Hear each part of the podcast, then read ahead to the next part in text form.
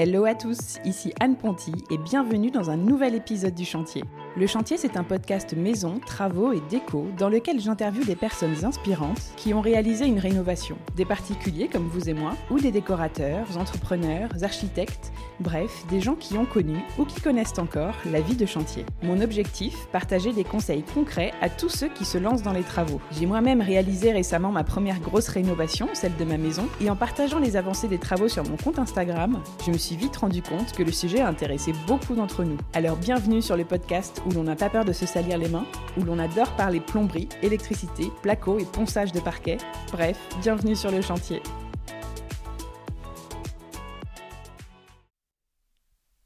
L'automne est bien installé, l'hiver arrive et on n'a qu'une envie, se lever sur son canapé avec une bonne tasse de thé et passer nos soirées au coin du feu.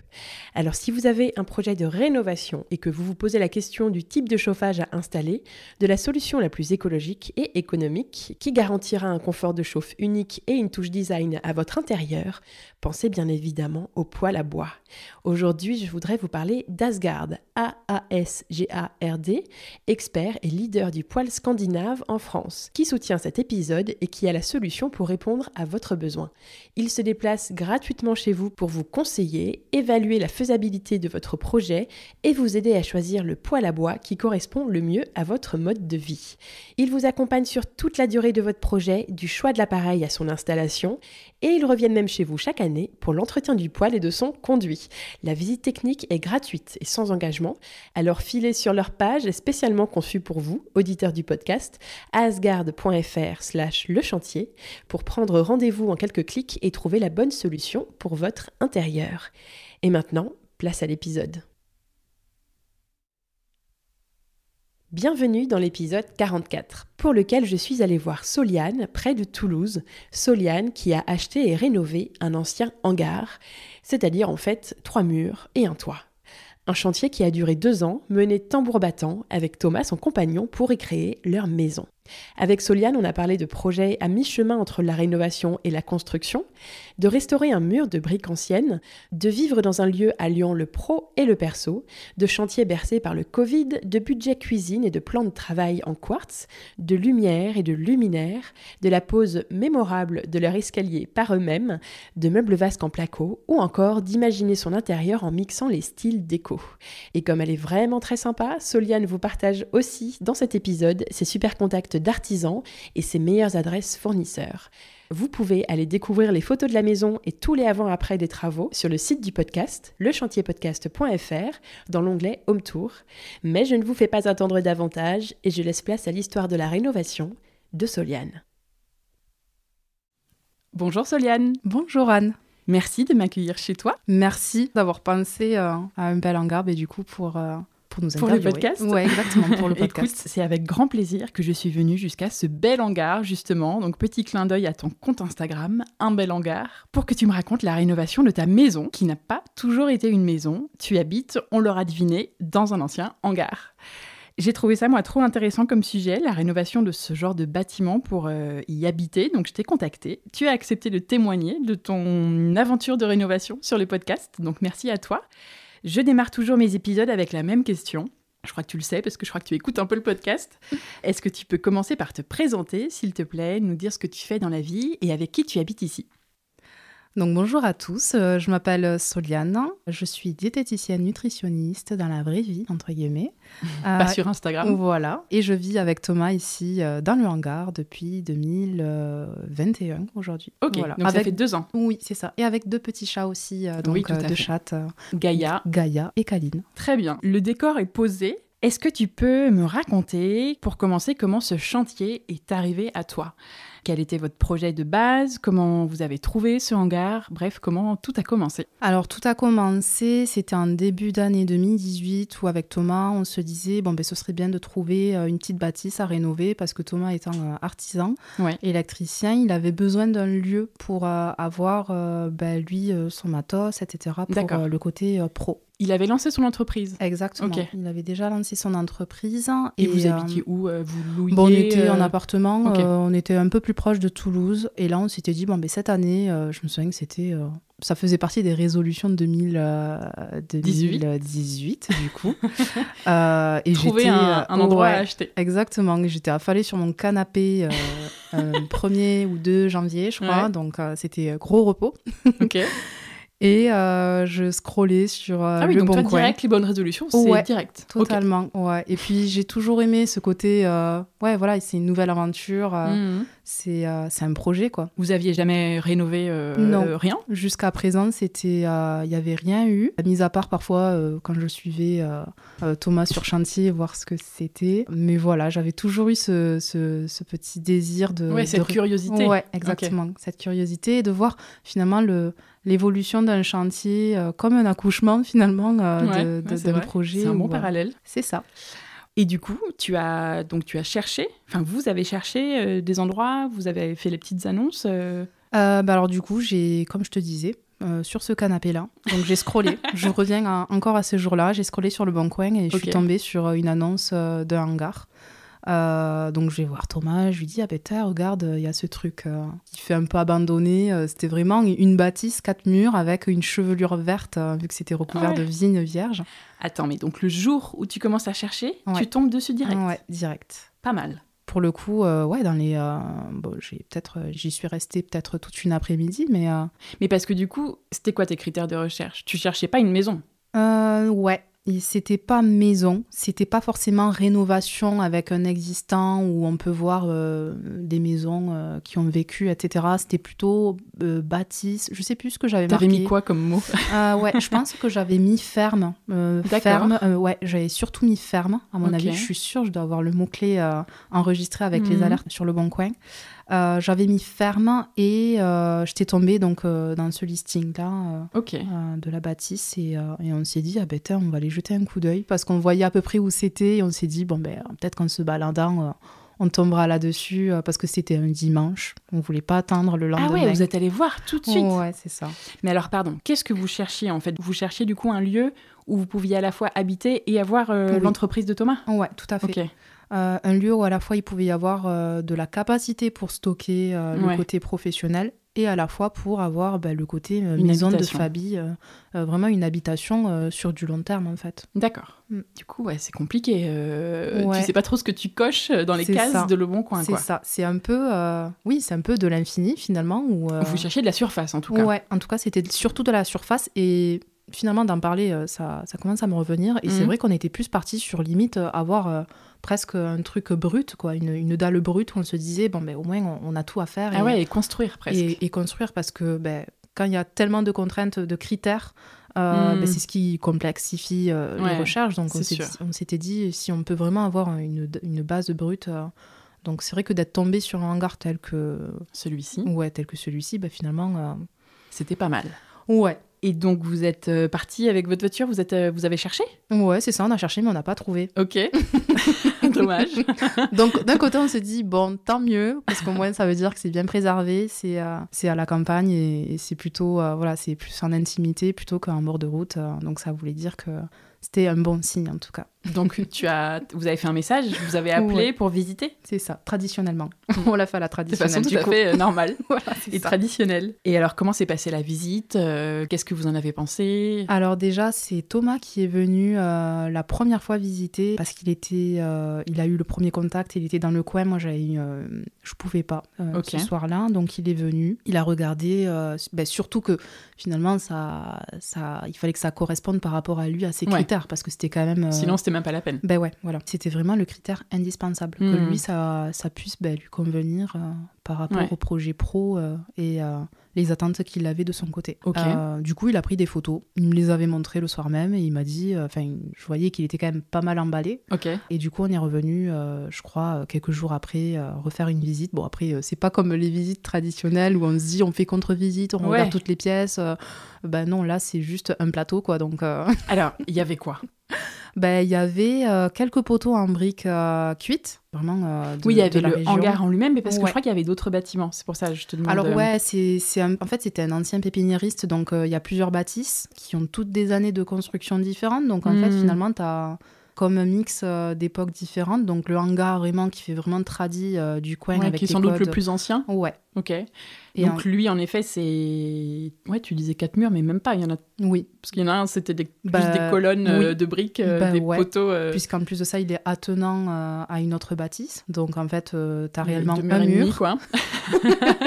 et un, toit. Un toit, okay. c'est ça. Un toit, un mur plein, un mur pas trop plein avec la baie, et des poteaux, c'est ça. Ok. Et tout cela recouvert de vignes, de végétation. Il y a des photos qui sont oh, très poétiques, moi, je trouve. Et qui, ouais, en effet, qui, qui font un peu état d'un lieu euh, abandonné, quoi. Exactement. Moi, je trouve ça très joli, mais bon, évidemment, il... Ben, ça a dû changer depuis, forcément. on pouvait pas, on, pouvait, pas, vivre avec les lianes, voilà, dans la jungle, malheureusement. Et euh, donc, il y avait ce hangar qui était très grand. Oui. Euh, la dalle, si je te dis pas de bêtises, on était sur du 300 mètres carrés, non? Je crois que tu m'as parlé de ça. Ouais, on était sur une surface de 300, 325 mètres carrés de plateau brut, avec 7 mètres de hauteur. Pas mal. Voilà. Il y a de quoi faire. C'est ça. Et autour, du coup, il y avait d'autres bâtiments qui, qui étaient dans ce lot-là ou pas? Non, en fait, comme ça a été morcelé en plusieurs lots, ça fait qu'on a plusieurs euh, propriétaires euh, autour de nous. Euh, donc, dans cette, donc on, avait ce hangar, et après, il y a une autre bâtisse qui faisait un peu plus office de réserve, une autre bâtisse qui faisait un peu plus office de, de maison pour les saisonniers. Voilà, par rapport à l'entreprise euh, existante euh, avant. Donc vous, euh, c'est le hangar qui vous intéressait Exactement. Et c'était là où étaient finalement stationnés les véhicules agricoles. Du pépiniériste. Exactement. Et sachant que... Donc des tracteurs Ouais, les tracteurs, les camions. Et c'est pour ça qu'en fait, sur certaines photos, au tout début, on voit que ben, c'est la première des choses qu'on a faites. On a détruit un, mur et en dessous, il y avait une oui, Une cuve une cuve et en fait ben, ça servait tout simplement euh, c'était une cuve de jaune entre, ou de rouge plutôt euh, de, pour, euh, pour les tracteurs les camions etc ouais l'essence pro pour les ouais, professionnels c'est le rouge les marins c'est la bleue et exactement ok et la rouge, c'est pour les tracteurs. D'accord, je ne savais pas, tu vois. Et c'est l'essence qui est détaxée. Exact. À éviter d'avoir chez soi. Oui, interdit, complètement Pour le particulier. Oui, c'est ça. Vous pouvez avoir des problèmes. Fortement. ok, donc des camions, des tracteurs, une grosse cuve ça vous faisait rêver. Ça a été le coup de cœur. C'était parfait.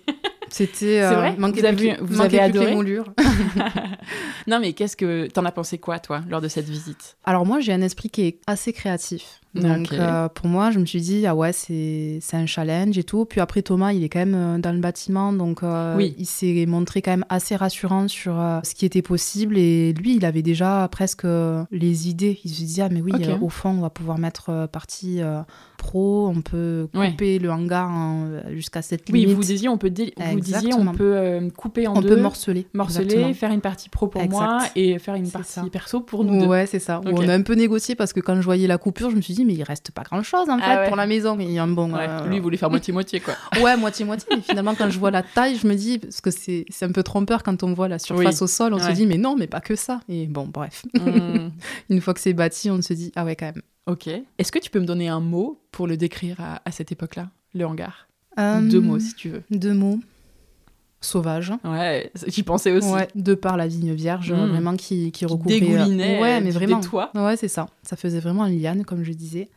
Euh, et le côté champêtre, où vraiment... Euh, champêtre dans le sens que tu sentais que, ben, que tu étais entouré... Euh, oui, parce que c'est un peu à la campagne. Ouais, voilà, Du, du, de la campagne où toutes les plantes autour te mettait dans le cadre euh, vraiment champêtre, quoi, tout simplement. Ok, c'est rigolo comme mot. Sauvage et champêtre pour parler d'un hangar, c'est pas forcément évident. Tout à fait. Alors, c'est vrai que quand je parle de champêtre, c'est peut-être plus au cadre. L'environnement. Ouais, l'environnement, mmh, ouais, mais en tout cas, c'est ce qui te fait penser au hangar à ce moment-là. Et aujourd'hui, comment tu le décrirais? Euh, Chaleureux et vivant. Ouais, plus qu'il y a 4 ans en tout cas. C'est clair. en tout cas, on y travaille.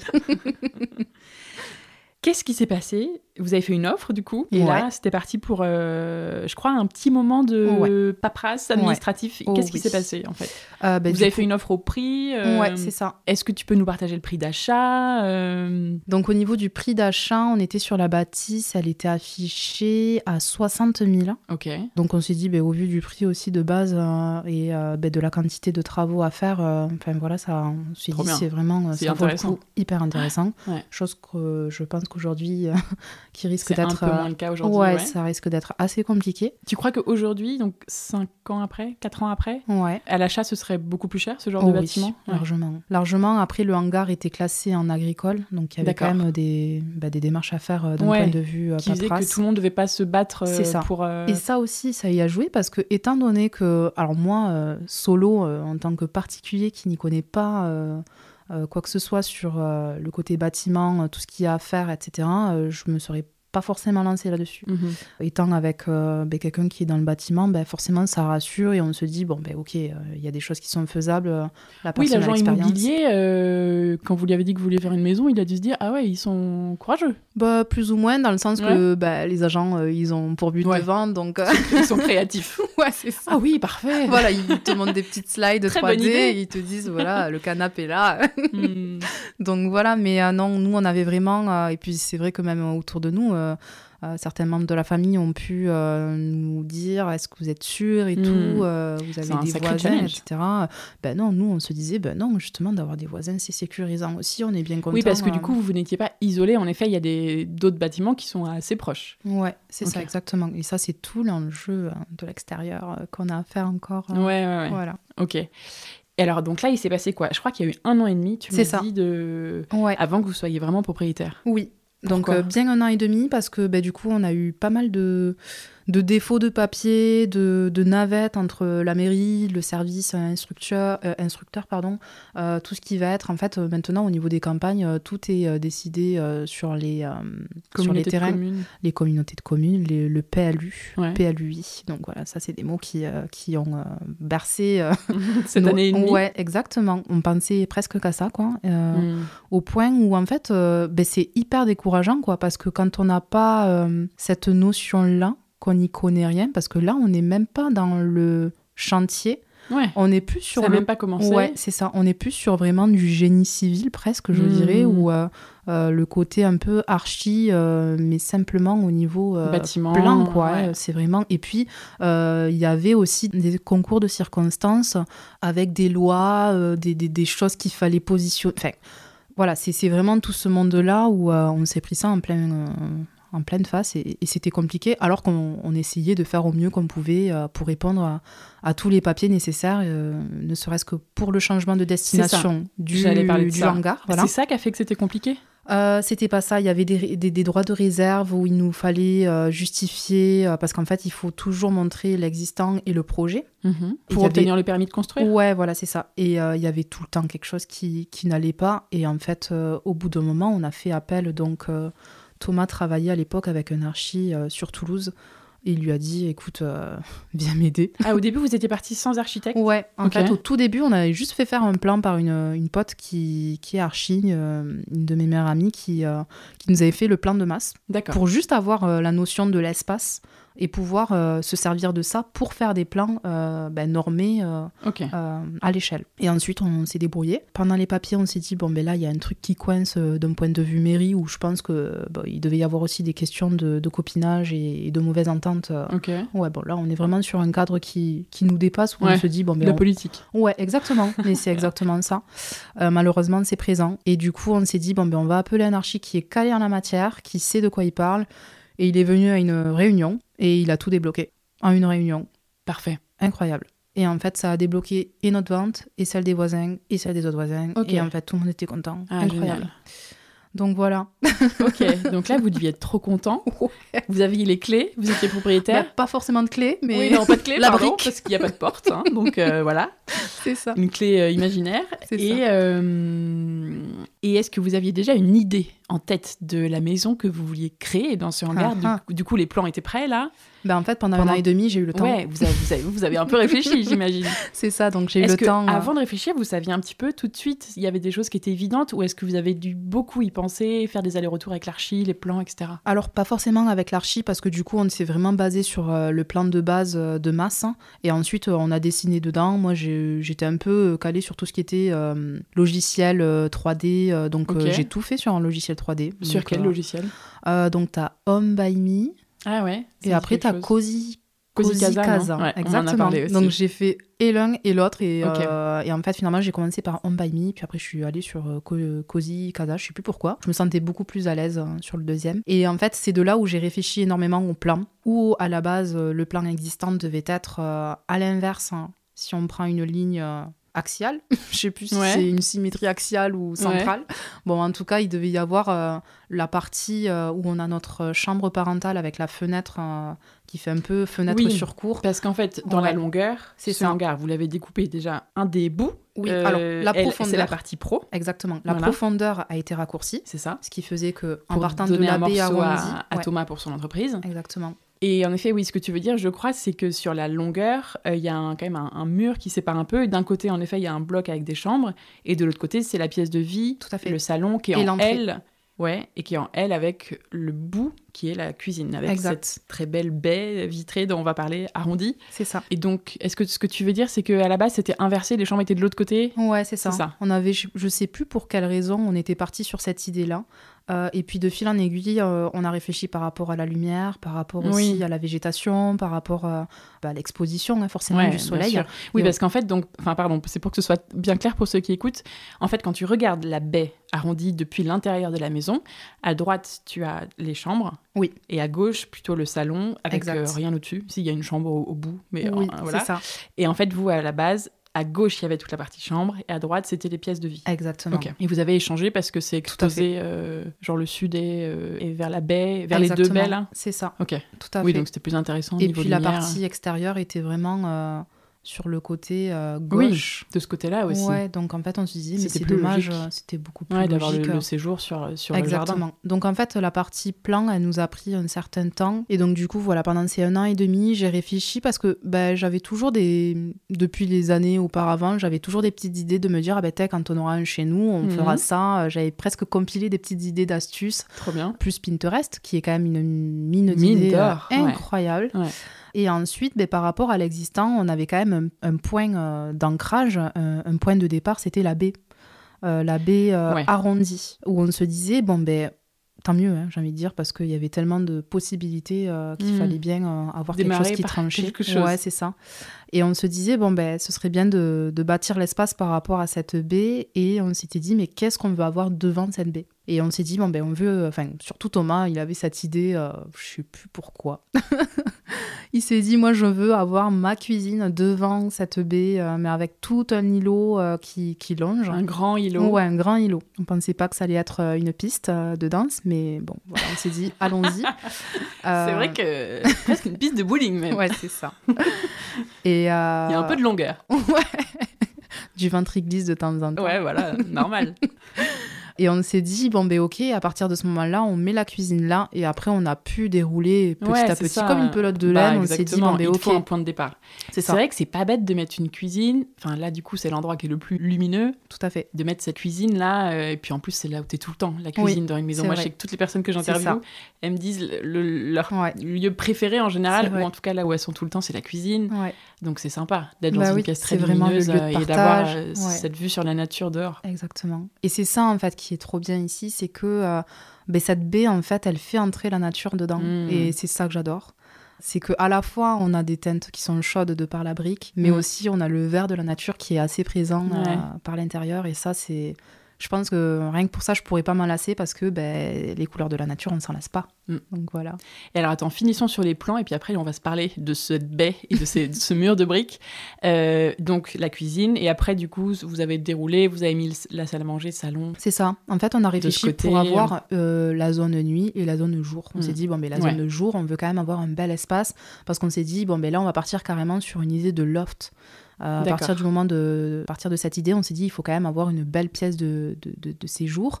Euh, et on s'est dit bon, mais la zone de nuit, pour quand même gagner de la place, il faut qu'on qu'on la fasse de manière compacte, euh, presque cubique. Donc on a mhm. décidé. Oui, en fait, il y a un peu un cube. Exactement. un rectangle dans le. Ouais, ouais, ouais, c'est tout à fait ça. En fait, quand on voit, on a un point de vue dans l'angle entre les deux baies arrondies et de 5 dans, mètres. Dans le coin de la cuisine. Exactement, quand on est dans le coin de la cuisine où tu as la, la, baie arrondie à gauche et la baie du salon, la grande baie vitrée du salon, de la salle à manger à droite. C'est ça. Quand tu es sur le coin de la niche où tu as le carrelage blanc, tu te mets là et en fait, tu vois que tu as un carré dans une grande euh, pièce. ou avec la fenêtre, tu as l'impression en fait d'être dans une cour d'immeuble et, et d'avoir cette, euh, cette bâtisse avec la fenêtre euh, extérieure. Et donc, donc finalement, vous avez mis deux chambres en bas? C'est ça, deux chambres en bas. Avec une salle de bain. Oui. Et vous, vous avez une grande chambre parentale, super, une suite avec salle de bain trop belle, on va en parler en haut. Oui. Il y a aussi une autre chambre en haut. C'est ça. Et après, il y a la grande pièce de vie en L en bas. Et on a vraiment fait en symétrie entre euh, les pièces d'en bas et d'en haut. Oui, votre chambre est au-dessus des chambres du bas. Exactement. Et pareil au niveau des sanitaires et au niveau des. Euh, D'accord. que ce soit WC et, et, salle de bain, on, a vraiment euh, aligné. Combien de temps ont duré les travaux? Alors, ben, finalement, deux ans. Ouais, deux ans. Ouais, On a eu. la signature s'est faite en juin 2019. Ah oui, et vous avez fini en juin. Et on a aménagé en euh, juin 2021. Ok. Donc il y a eu le Covid. Ouais, il y a eu le Covid dedans. Avec le Covid. C'est ça. Et euh, donc ouais, oui, deux ans un avec peu le plus Covid. Court, euh, du coup, mais tout à fait. Et c'est là où on se dit waouh, c'est. C'est pas si mal. Ouais, c'est ouf. 300 mètres carrés. Oui. Parce que vous avez aussi créé la partie pro. Donc. Exact. Tout à fait. Alors donc en juin 2019, comme tu dis, vous signez l'achat et les travaux commencent, puisque tout était prêt, les, enfin, les, plans étaient prêts et votre équipe d'artisans était prête? Pas du tout. Ok. Parce que c'était quoi le but? Vous avez fait quand même beaucoup de choses euh, tous les deux. Oui. Alors mais il y avait quand même quelques artisans, je crois. Oui, c'est ça. Alors en fait, au tout début, euh, il n'y avait pas nécessité que le, les artisans euh, interviennent dès le début parce qu'il fallait qu'on crée des ouvertures. Et du coup, ça, on s'est dit, ben, on va le faire nous-mêmes. On a, on se et puis on avait de l'énergie. Un an et demi. À revendre. là, on était, voilà, on était chaud fallait, fallait taper euh, dans la masse. Quoi. Donc, euh, du coup, on a créé les ouvertures, que ce soit pour les chambres, euh, ben, surtout au RDC, et après celle de l'étage, juste il y a eu une ouverture à faire à l'étage, on, l'a faite au fur et à mesure. Mais on a surtout... rez-de-chaussée, il y avait, oui, il y avait la grande baie du salon à ouvrir. Ouais, exactement. La grande baie, la baie de 5 mètres qui est euh, du longue, salon. Voilà, du salon. de la salle à manger, là. Ouais, c'est flou, mais bon. Voilà. Et des fenêtres. Et euh, la fenêtre de la chambre euh, qui est au RDC. Au rez-de-chaussée, ok. Au rez-de-chaussée. D'accord. Donc en fait, on a fait toutes les ouvertures. Et rien que ça, en fait, ben, ça nous a pris un bon été. Puis après, on est parti en vacances. Et euh, c'est vraiment à partir de la rentrée, parce que ben, forcément en août, euh, oui, les juillet, août, bon là, ça commence un peu à... Voilà. Euh, que les artisans sont arrivés à la rentrée, ouais, septembre, septembre, octobre. Donc oui, on a commencé nous par faire les ouvertures, refaire le, le ravalement de, bah, de façade de, du mur de briques. Et ensuite, les artisans sont arrivés vraiment un peu plus tard. Ouais, octobre. D'accord. Et alors, est-ce que tu te rappelles ce qu'il s'est passé le jour 1 du chantier? C'est quoi ton souvenir de ce jour? Qu'est-ce que vous avez fait en premier? je me souviens que ben, on s'est attelé à. Ben, déjà, on a cassé une bouteille de champagne sur le, Trop bien. le, mur. Pour la baptiser On a fait, ouais, dès le soir même, on avait fait, euh, il me semble, un repas, euh, ben, puisqu'en fait, ah, c'était une dalle, on, avait fait un esprit guinguette. On avait fait un repas avec la famille pour, euh, pour fêter ça déjà. Ah, j'adore pour baptiser la bâtisse. Et ensuite, vraiment, le jour 1 de chantier, ben, on a commencé à s'occuper ben, en fait, euh, de ce mur qui était hmm. face à la baie où en dessous, il y avait du coup la cuve euh, de fioul. Ok. Donc à le casser. C'est ça. Et puis, ouais, on a un peu arraché de la vigne aussi. Ah, bah, bah ouais, il fallait bien. Parce que oui, donc on va parler de ce mur, qui fait quand même, c'est le truc de la maison, quoi. Donc il y avait ce mur de, avec une, euh, comme une arche arrondie en briques. Euh, et en effet, l'intérieur de l'arche avait été comblé par euh, des parpaings pas très beaux. Alors, alors tout le pourtour était en briques jolies, anciennes. Et devant, il y avait un truc en parpaing qui avait été construit aussi, que vous avez dégagé, quoi. Exactement. Et qui renfermait la cuve. Exactement. Ouais, c'est, j'arrive même pas à expliquer ce que c'était. C'était comme, euh, mhm. c'était un équerre en fait finalement. Euh, ouais, comme une grosse grosse estrade. Comme Exactement, sur laquelle on pouvait monter, où ça nous a facilité finalement pour arracher un peu de vigne finalement. Et une fois que ça, on l'a enlevé, euh, on a pété euh, donc du coup euh, tous les aglos, on a enlevé la cuve. Et à partir Comment du tu as enlevé la cuve Je ne me souviens pas. Vous l'avez découpé en morceaux Non, non, non, ça a été transporté. bah, en fait, l'avantage, c'était que comme tout était ouvert, on pouvait stationner avec un camion en ah dessous. Ouais, donc ça, en fait, génial. Euh, je sais plus comment on, on s'était euh, Vous l'avez donné euh, à quelqu'un Ouais, il me semble qu'on l'avait donné, que la personne était venue la récupérer, la prendre presque comme une remorque. Trop bien. Et puis cadeau. Ouais. Débarrassez-nous, s'il vous plaît. C'est ça. Adieu la cuve. C'est ça. Et alors là, Ensuite, vous avez entrepris de rénover ce mur Exact. Bah déjà, il y a eu une petite discussion à ce sujet où Thomas disait Ah, mais non, mais moi, je plaque ce mur. Je le regardais, je fais Mais attends. Ah, recouvrir de placo. ça Ouais, parce que c'était un peu le l'atout bah, charme. Ouais, clairement, moi, c'est. Euh, il y avait que là où il y avait des briques euh, qui pouvaient rester un peu apparentes. Et c'est exactement ça, en fait. Parce que les colonnes, elles allaient être un peu recouvertes. Tout à fait. Vraiment, la partie ancienne de la bâtisse, elle réside sur ces briques. Et puis, je veux hmm. dire dans le sud-ouest, euh, bah c'est une signature. On est à Toulouse, il faut des briques. Exactement. Donc, euh, on était content d'en avoir déjà. Ouais, c'est clair. Euh, et on pouvait les garder. Donc, on s'est dit, bon, ben. Enfin, on s'est dit, je lui ai dit, mmh. c'est moi qui vais le faire. Je m'en occupe. c'est ça. je m'en occupe. Ok. Et donc, du coup, ben, une fois la, la cuve enlevée, ben, j'ai pu m'amuser à frotter, à, frotter toutes les briques. Donc, euh, les briques, elles n'étaient pas forcément en si mauvais état. Elles étaient juste recouvertes un peu de, un peu de chaud, un peu de. pas de joint, parce que sinon, j'aurais pas réussi à l'enlever, mais c'était relativement. Oui, il y avait un espèce d'enduit euh, pas très joli sur les photos que tu m'as données. Ça, ça. a l'air un peu cracra, mais. Euh, j'ai tout brossé à la brosse métallique manuelle, parce qu'en fait, on avait une petite machine, mais je trouvais que ça, ça les rendait trop neuves. D'accord. Je voulais garder un aspect la patine. Exactement. Donc je l'ai fait manuellement, j'ai creusé aussi les joints pour pouvoir les refaire. Ok. Et en fait, ça m'a pris une bonne partie de l'été, voire euh, jusqu'à peut-être euh, Et parce que comme tu me disais, il y a combien de mètres carrés? Ça fait 7 mètres de haut je saurais même pas te dire. 10 ou 15 de large, euh, je sais pas. Ouais, facile. Donc, euh, alors par contre, est-ce que là vous aviez déjà cassé le milieu, la partie qui était la future baie vitrée? Non, alors on a, on a un peu fait des deux en même temps. Ok. On a, j'ai d'abord commencé moi par brosser et puis n'étant pas assez rapide, on a commencé aussi à, enlever euh, le milieu. Ouais, et ça aussi c'était hyper satisfaisant parce que ben c'est comme euh, enlever des, des, briques de, de Lego ou de. c'était assez satisfaisant. Sauf que les briques, en fait, on pensait que c'était des petits aglos, mais en fait, non, c'était euh, à chaque fois par brique. C'était des briques de béton. Et en fait, à chaque fois, il y avait 60 kilos par morceau. Ah oui, donc c'était pas du parpaing, là, c'était des, des grosses briques, mais pas jolies. Tout à fait. On n'était vraiment pas, on n'était pas sur du parpaing comme on pouvait le penser. Et euh, c'était vraiment des, ouais, des, des bons, des bons bouts de béton où à chaque fois, par par bout, il ben, fallait se le mériter quand même. Et comment vous avez enlevé ça? Est-ce qu'il a fallu étayer? Non, pas spécialement. Non, on parce a que juste tenait toute seule en fait. Tout à fait. En fait, c'était déjà une ouverture qui était existante oui, en par fait, le passé. L'ouverture avait été comblée. Exactement. D'accord. Et ça avait été comblé par le par la suite. Bah oui, bien sûr. Donc en fait, il fallait juste. Euh, elle demandait que ça. Hmm. elle a dû dire merci. C'est ça exactement. Et puis ouais, voilà, ça a été la découverte une fois qu'on a tout enlevé les, les blocs de béton, euh, de retrouver euh, la nature, la lumière qui devait rentrer à flot. La lumière à l'intérieur. C'était merveilleux. Ah ouais. Et, ça, tout de suite, vous êtes, vous étiez dit, euh, là, il y a une forme arrondie, ça veut dire, on va enlever, on va faire une grande baie. Ouais. on sentait le truc qui arrivait, et puis ouais, enfin. Euh, c'est trop tentant. Ouais, et puis c'était pas encore trop la mode de toutes les arches euh, comme on peut le voir aujourd'hui en déco. Ouais. Mais ah, oui, vrai, dans le coin, c'est vrai qu'on. L'arrondi en ce moment est très. tout à fait. Et, mais dans le coin, on est quand même habitué à avoir des bâtisses avec ces arches-là, et puis.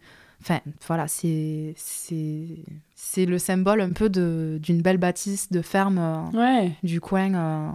Ah ouais, où les jolies choses ont été conservées. Exactement. Et alors, tant qu'on y est, raconte-nous les étapes d'après pour ce mur, tu vois, jusqu'à ce qu'il devienne ce qu'il est aujourd'hui. Donc, nettoyer les briques, creuser les joints. C'est ça. Une fois que ça c'était terminé, on a quand même dû faire euh, euh, louer, enfin, on avait carrément loué une nacelle pour euh, pouvoir atteindre jusqu'à la hauteur quand même. Hein, D'accord, bah, bien sûr. Au début, je faisais avec un échafaudage. Oui, j'allais dire, tu avais échafaudé. Mais au bout d'un moment, l'échafaudage n'était pas assez haut. Et puis, bon, c'était aussi une belle hauteur. Donc, ça va, j'ai pas le j'ai pas le vertige, le vertige, mais euh, pour certaines personnes qui venaient m'aider de temps en temps, c'était assez compliqué. Mm.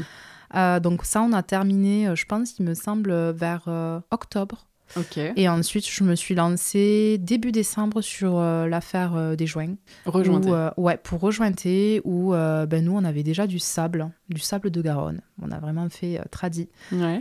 local. Local. Donc, on a utilisé du sable qu'on avait et on a mélangé avec de la chaux. Et moi, je voulais avoir une petite teinte un peu ton pierre parce que quand on met le sable de Garonne avec de la chaux, ça fait très blanc et je voulais pas avoir un aspect très blanc. Il y a des mélanges qui se vendent directement euh, colorés euh, dans le commerce, mais je trouvais pas euh, chaussure à mon pied, entre guillemets. Ok, la teinte que tu voulais. Ouais, c'est ça. Donc du coup, je me suis créé une teinte où à chaque fois par gobelet, j'avais mon dosage. et du coup, je faisais mes mélanges, rajoutais l'eau et, je faisais des allers-retours de...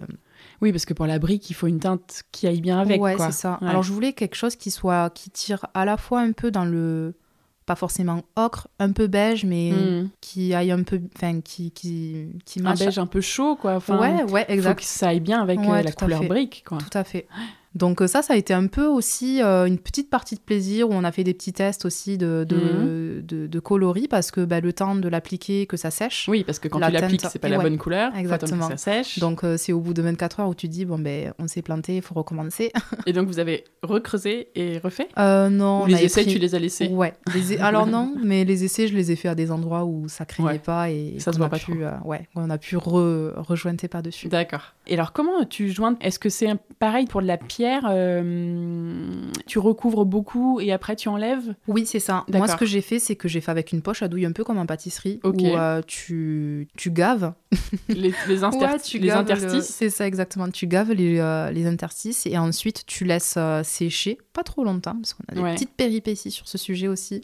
et ensuite tu frottes. Et je sais que monsieur, il était venu avec son pote et il avait fait justement les joints. Bon, c'est la seule fois où il s'en est occupé, je crois. ça, c'était ton bébé, le mur. ouais, c'est ça. et il a, voilà, il, lui a fait du mal à mon, à mon bébé. Ah merde. Et du coup, il, il avait, euh, il avait fait les joints, puis ils sont partis euh, se prendre euh, l'apéro, je sais pas où. Et en fait, ils sont pas revenus, ils sont revenus le lendemain, sauf que les joints étaient, mais dur comme mais ouais mais pour être ouais parce qu'après tu frottes avec quoi avec une ouais une brosse métallique hmm. spécifique pour pouvoir laisser à la fois du joint mais vraiment enlever le surplus et avoir une belle finition et en fait ouais au-delà de 24 heures faut faire attention après tout dépend de la quantité de chaud que tu rajoutes parce que plus il y a de la hmm. chaux plus c'est résistant plus tu as du sable plus c'est justement malléable hein. tu peux enlever tu peux frotter ok. Donc voilà. Mais du coup ouais on a un peu découvert le métier bah, ouais. Bah, de maçonnerie sur le tas par rapport à ça. Et je trouvais ça super parce que ben, du coup, il y avait la partie joint et tu avais aussi une partie un peu plus enduit où là, justement, je m'étais servi de la communauté un peu Instagram à l'époque où j'avais posé des questions, comment faire un enduit. Et j'avais eu euh, pas mal de conseils euh, et c'est là où, franchement, euh, j'avais découvert le les, vertus de ce réseau où euh, tu poses une question euh, à l'aide. Et tu as plein de conseils. Euh. Et j'ai trouvé ça top et, voilà. Et du coup, j'avais testé plusieurs choses qui m'avaient été conseillées et j'étais partie sur un enduit traditionnel en trois couches. Et voilà, c'est ce qui a vraiment marqué la finition. Et ça, c'est pour les côtés, c'est ça? Parce qu'en effet, à gauche et à droite de l'arrondi, il y a des endroits où il n'y avait pas de briques. C'est ça. Et où il fallait refaire un enduit joli. Ouais, tout à fait. Et du coup, je pouvais pas avoir la même matière. C'était pas la même composition qu'un joint, parce que le, entre les joints, euh, il faut vraiment, euh, ça sert vraiment à consolider. Là, l'idée, c'est vraiment de, à la fois de, de combler l'espace hein, qui est vide. Et donc voilà, c'était pas vraiment la même, euh, la même composition à faire, tout simplement. Et là, après, toi, ton job, c'était fini. Exactement, sur cette partie-là, ouais, c'était totalement terminé. La baie est arrivée aussi entre-temps. D'accord, que vous aviez commandé. Ouais, tout à fait. Que vous aviez commandé très rapidement Oui. Parce qu'il fallait quand même prendre les mesures. Oui. C'était une des premières choses qu'on avait commandées. Dès que vous avez enlevé les, les... ce qui était au milieu, en fait, que vous avez cassé le mur, vous avez pu prendre les mesures et, commander cette baie. La cuisine et les baies, c'était les deux baies, entre celle qui est mhm. en long de 5 mètres et l'arrondi, c'était les premières choses qu'on avait commandées. Oui, parce que là, le temps, enfin, le temps que ça arrive. Tout à fait. Parfait, merci pour ce petit tuto euh, ravalement de mur en briques. Qu'est-ce que vous avez fait d'autre? Enfin, par quoi ça a démarré au début? Donc, toi, tu t'es occupé de ton petit bébé euh, mur, enfin, bébé, un gros bébé mur. Mhm. Et il y a eu les ouvertures, tu disais, euh, l'autre baie, quelques fenêtres. Et puis après, le gros œuvre, c'était quoi? Est-ce qu'il a fallu refaire une dalle ou est-ce qu'elle était bonne euh? Justement, la dalle, elle était bonne. Donc ça, c'était super. C'était une bonne surprise bah, parce que du coup, ça, ça représente une certaine économie et ça évite d'avoir un sol euh, élevé. Donc, hmm. on a réussi à gagner en, en hauteur, bah, du coup. Euh, le toit était comment? Le toit était sain, la charpente ah, était bonne. C'est juste, par contre, euh, il y avait une poutre qui était un peu... Euh, une des poutres apparentes qu'on a dans, dans, le séjour. Elle était un peu faible, donc on a dû la changer par sécurité. D'accord. Mais sinon, vous avez pu garder cette trop belle charpente qui était apparente quand vous avez visité, qui devait amener aussi beaucoup de charme ouais, ça aussi. à l'endroit. Ah ouais, ça aussi, c'était vraiment a dû participer au coup de cœur. Ouais, tout à fait. Donc ça, elle est toujours là. Et oui. c'est vrai qu'on la voit dans le, dans le salon. Et on en est bien content d'avoir pu la, la, garder parce que, mm. ben, encore une fois, étant donné que c'est euh, mi-réno. c'est essentiellement de la construction. L'idée, c'était ah vraiment oui, de oui, garder. Tu trouves que c'est en fait c'est presque plus une construction qu'une rénovation. Concrètement, ouais, parce que ben, comme je bah, te disais, un sol, un toit, deux et, sols et deux, murs, deux, murs et demi. Ouais. deux murs et demi. Le sol, on a fait couler par dessus. On a surtout le mur de briques et après, ben. T'avais un grand toit quand même. Ouais, exact. Mais il a fallu quand même apporter un atout charme vraiment euh, avec le côté campagne. Euh, il a fallu voilà ramener des, des matériaux un peu imparfaits euh, mmh. qui rappellent l'ancien. donc voilà. Ouais, mais c'est vrai que c'est une bonne définition, mi-construction, mi-rénovation. C'est ça. Et qu'est-ce que vous avez fait faire par des artisans? Et pourquoi? Parce que rapidement, je crois que tu disais qu'en octobre, il y a des artisans qui sont arrivés quand Oui, c'est ça. Donc en fait, les artisans, on a fait faire tout il y a eu un maçon déjà, Oui, maçonnerie. Ben, parce qu'en fait, euh, comme euh, entre chaque euh, poteau de briques, il a fallu construire un mur. Donc on a fait des murs d'agglo. Pareil, la, la structure de l'étage en bois a été faite par la même entreprise de maçonnerie. Donc, ok, j'allais dire un charpentier, mais non, c'était le maçon qui, qui s'occupait de tout ça. Ouais, la boîte, elle fait à la fois maçonnerie, charpente. Euh, donc du coup, elle a pu nous faire euh, les aglos, les murs d'aglos et euh, l'étage, entre guillemets, le, le, sol d'étage. D'accord. Ensuite, on a fait faire le placo, la peinture, le sol en béton. C'est un prestataire de notre maçon et c'est tout. Et après, bien sûr, les menuiseries, oui, on les a commandées. Oui, mais après le reste. poser. Ouais, c'est ça. Tu n'avais pas posé cette baie de 6 mètres de haut ou je sais pas combien. Non, non, non. et l'escalier aussi, non? L'escalier, on l'a fait faire. Métal? On l'a fait faire et ensuite on se l'est posé entre nous, oh euh, entre potes. Oh c'était une euh, certaine. Ouais, ça c'était un gros épisode. Ah ouais, aussi, tu vas nous euh, raconter ça, j'imagine. Mais du coup, voilà, par rapport aux artisans, on a surtout fait appel à eux parce qu'on les connaissait, on travaillait en confiance. C'était des... ton mec les connaissait? Ouais, exactement. et aussi ben, parce qu'en fait, on voulait quand même. Ça, c'est pas mal hein, d'avoir un mari artisan là et qui connaît d'autres artisans qui bossent bien. Ouais, ouais, ça c'est vraiment chouette. Pour le coup, ça donne des idées futures. Ouais. Mais euh, voilà, après aussi d'un point de vue garantie, parce que euh, sur euh, tout ce qui est poste, surtout de maçonnerie, on ne peut pas se, hmm. se, permettre de faire n'importe quoi. D'autant plus pour la charpente, hein, parce que pour changer la poutre, ça a été, ouais, ça a été ouais. assez intense. Ouais j'imagine. Les menuiseries extérieures, les deux grandes belles, elles sont en alu, en acier? En alu. Ok. Et ça, c'était c'est l'archi qui les a dessinées ou Non, on a fait faire. Alors on avait des, des idées en tête, hein, et puis après les boîtes de menuiserie, elles ont toujours des euh, on va dire des catalogues sur euh, lesquels elles peuvent nous aiguiller sur euh, les modèles. Et du coup, je sais que c'était Thomas qui, qui s'était affairé de, de, ce point-là. Et il avait rapidement choisi les modèles classiques. Voilà. Et qu'est-ce que vous avez fait vous-même, du coup, à part ce mur en briques qui a été complètement ré... rénové, restauré, ouais. L'électricité, j'imagine. L'électricité, chauffage gainable. Donc tout ce qui va être euh, climatisation. Ouais, chauffage réversible, c'est ça Ouais, c'est ça. D'accord. Climatisation euh, réversible et euh, plomberie. Et moi, je me suis occupée surtout, bon, ça a été plutôt en, fin de chantier, sur tout ce qui est poste de sol, carrelage, zélige, Ok. Euh, tout ce qui va être à la fois sur le second et finition. Second œuvre, finition. Second œuvre, finition. Ça marche. Ouais, donc c'était un bon équilibre entre vous et, les artisans, en fait, euh, j'imagine, ce chantier. On n'en a pas eu euh, énormément sur le chantier, mais pour le coup, chacun était presque polyvalent et ça a permis hmm. d'avoir une équipe complète. Est-ce que vous étiez déjà hyper bien équipé au point de vue outils, tout ça? Avec ton mec, j'imagine que vous aviez tout ce qu'il fallait. Oui, alors lui, c'est un pro Bosch, donc concrètement, on avait ah, tous les. Bosch, c'est bien.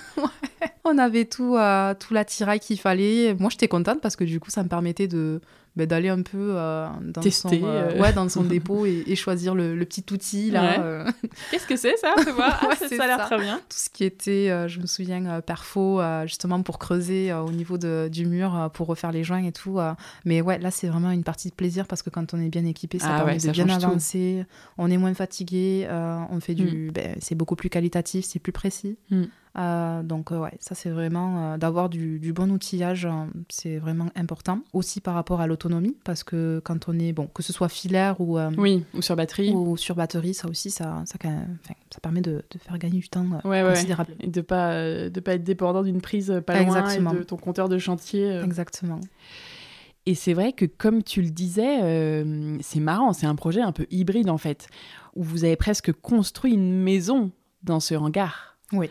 En fait, dans ces trois, quatre murs, entre la rénovation et la construction. Et en fait, pas mal d'éléments de construction sont venus dans ces deux, trois, quatre murs d'origine qui ont été rénovés. Exactement. C'est assez marrant. Je crois que j'ai jamais fait de projet comme ça où on m'a, décrit le projet comme ça, tu vois. De, la... En fait, il y a un moment où vous vous êtes dit, en fait, on a acheté trois murs et on, fait de la construction. C'est ça. alors, c'est surtout euh, en gardant à l'idée d'avoir l'esprit loft. Hmm. Euh, loft, mais vraiment euh, sur le côté un peu, bon, bien sûr, avec le style.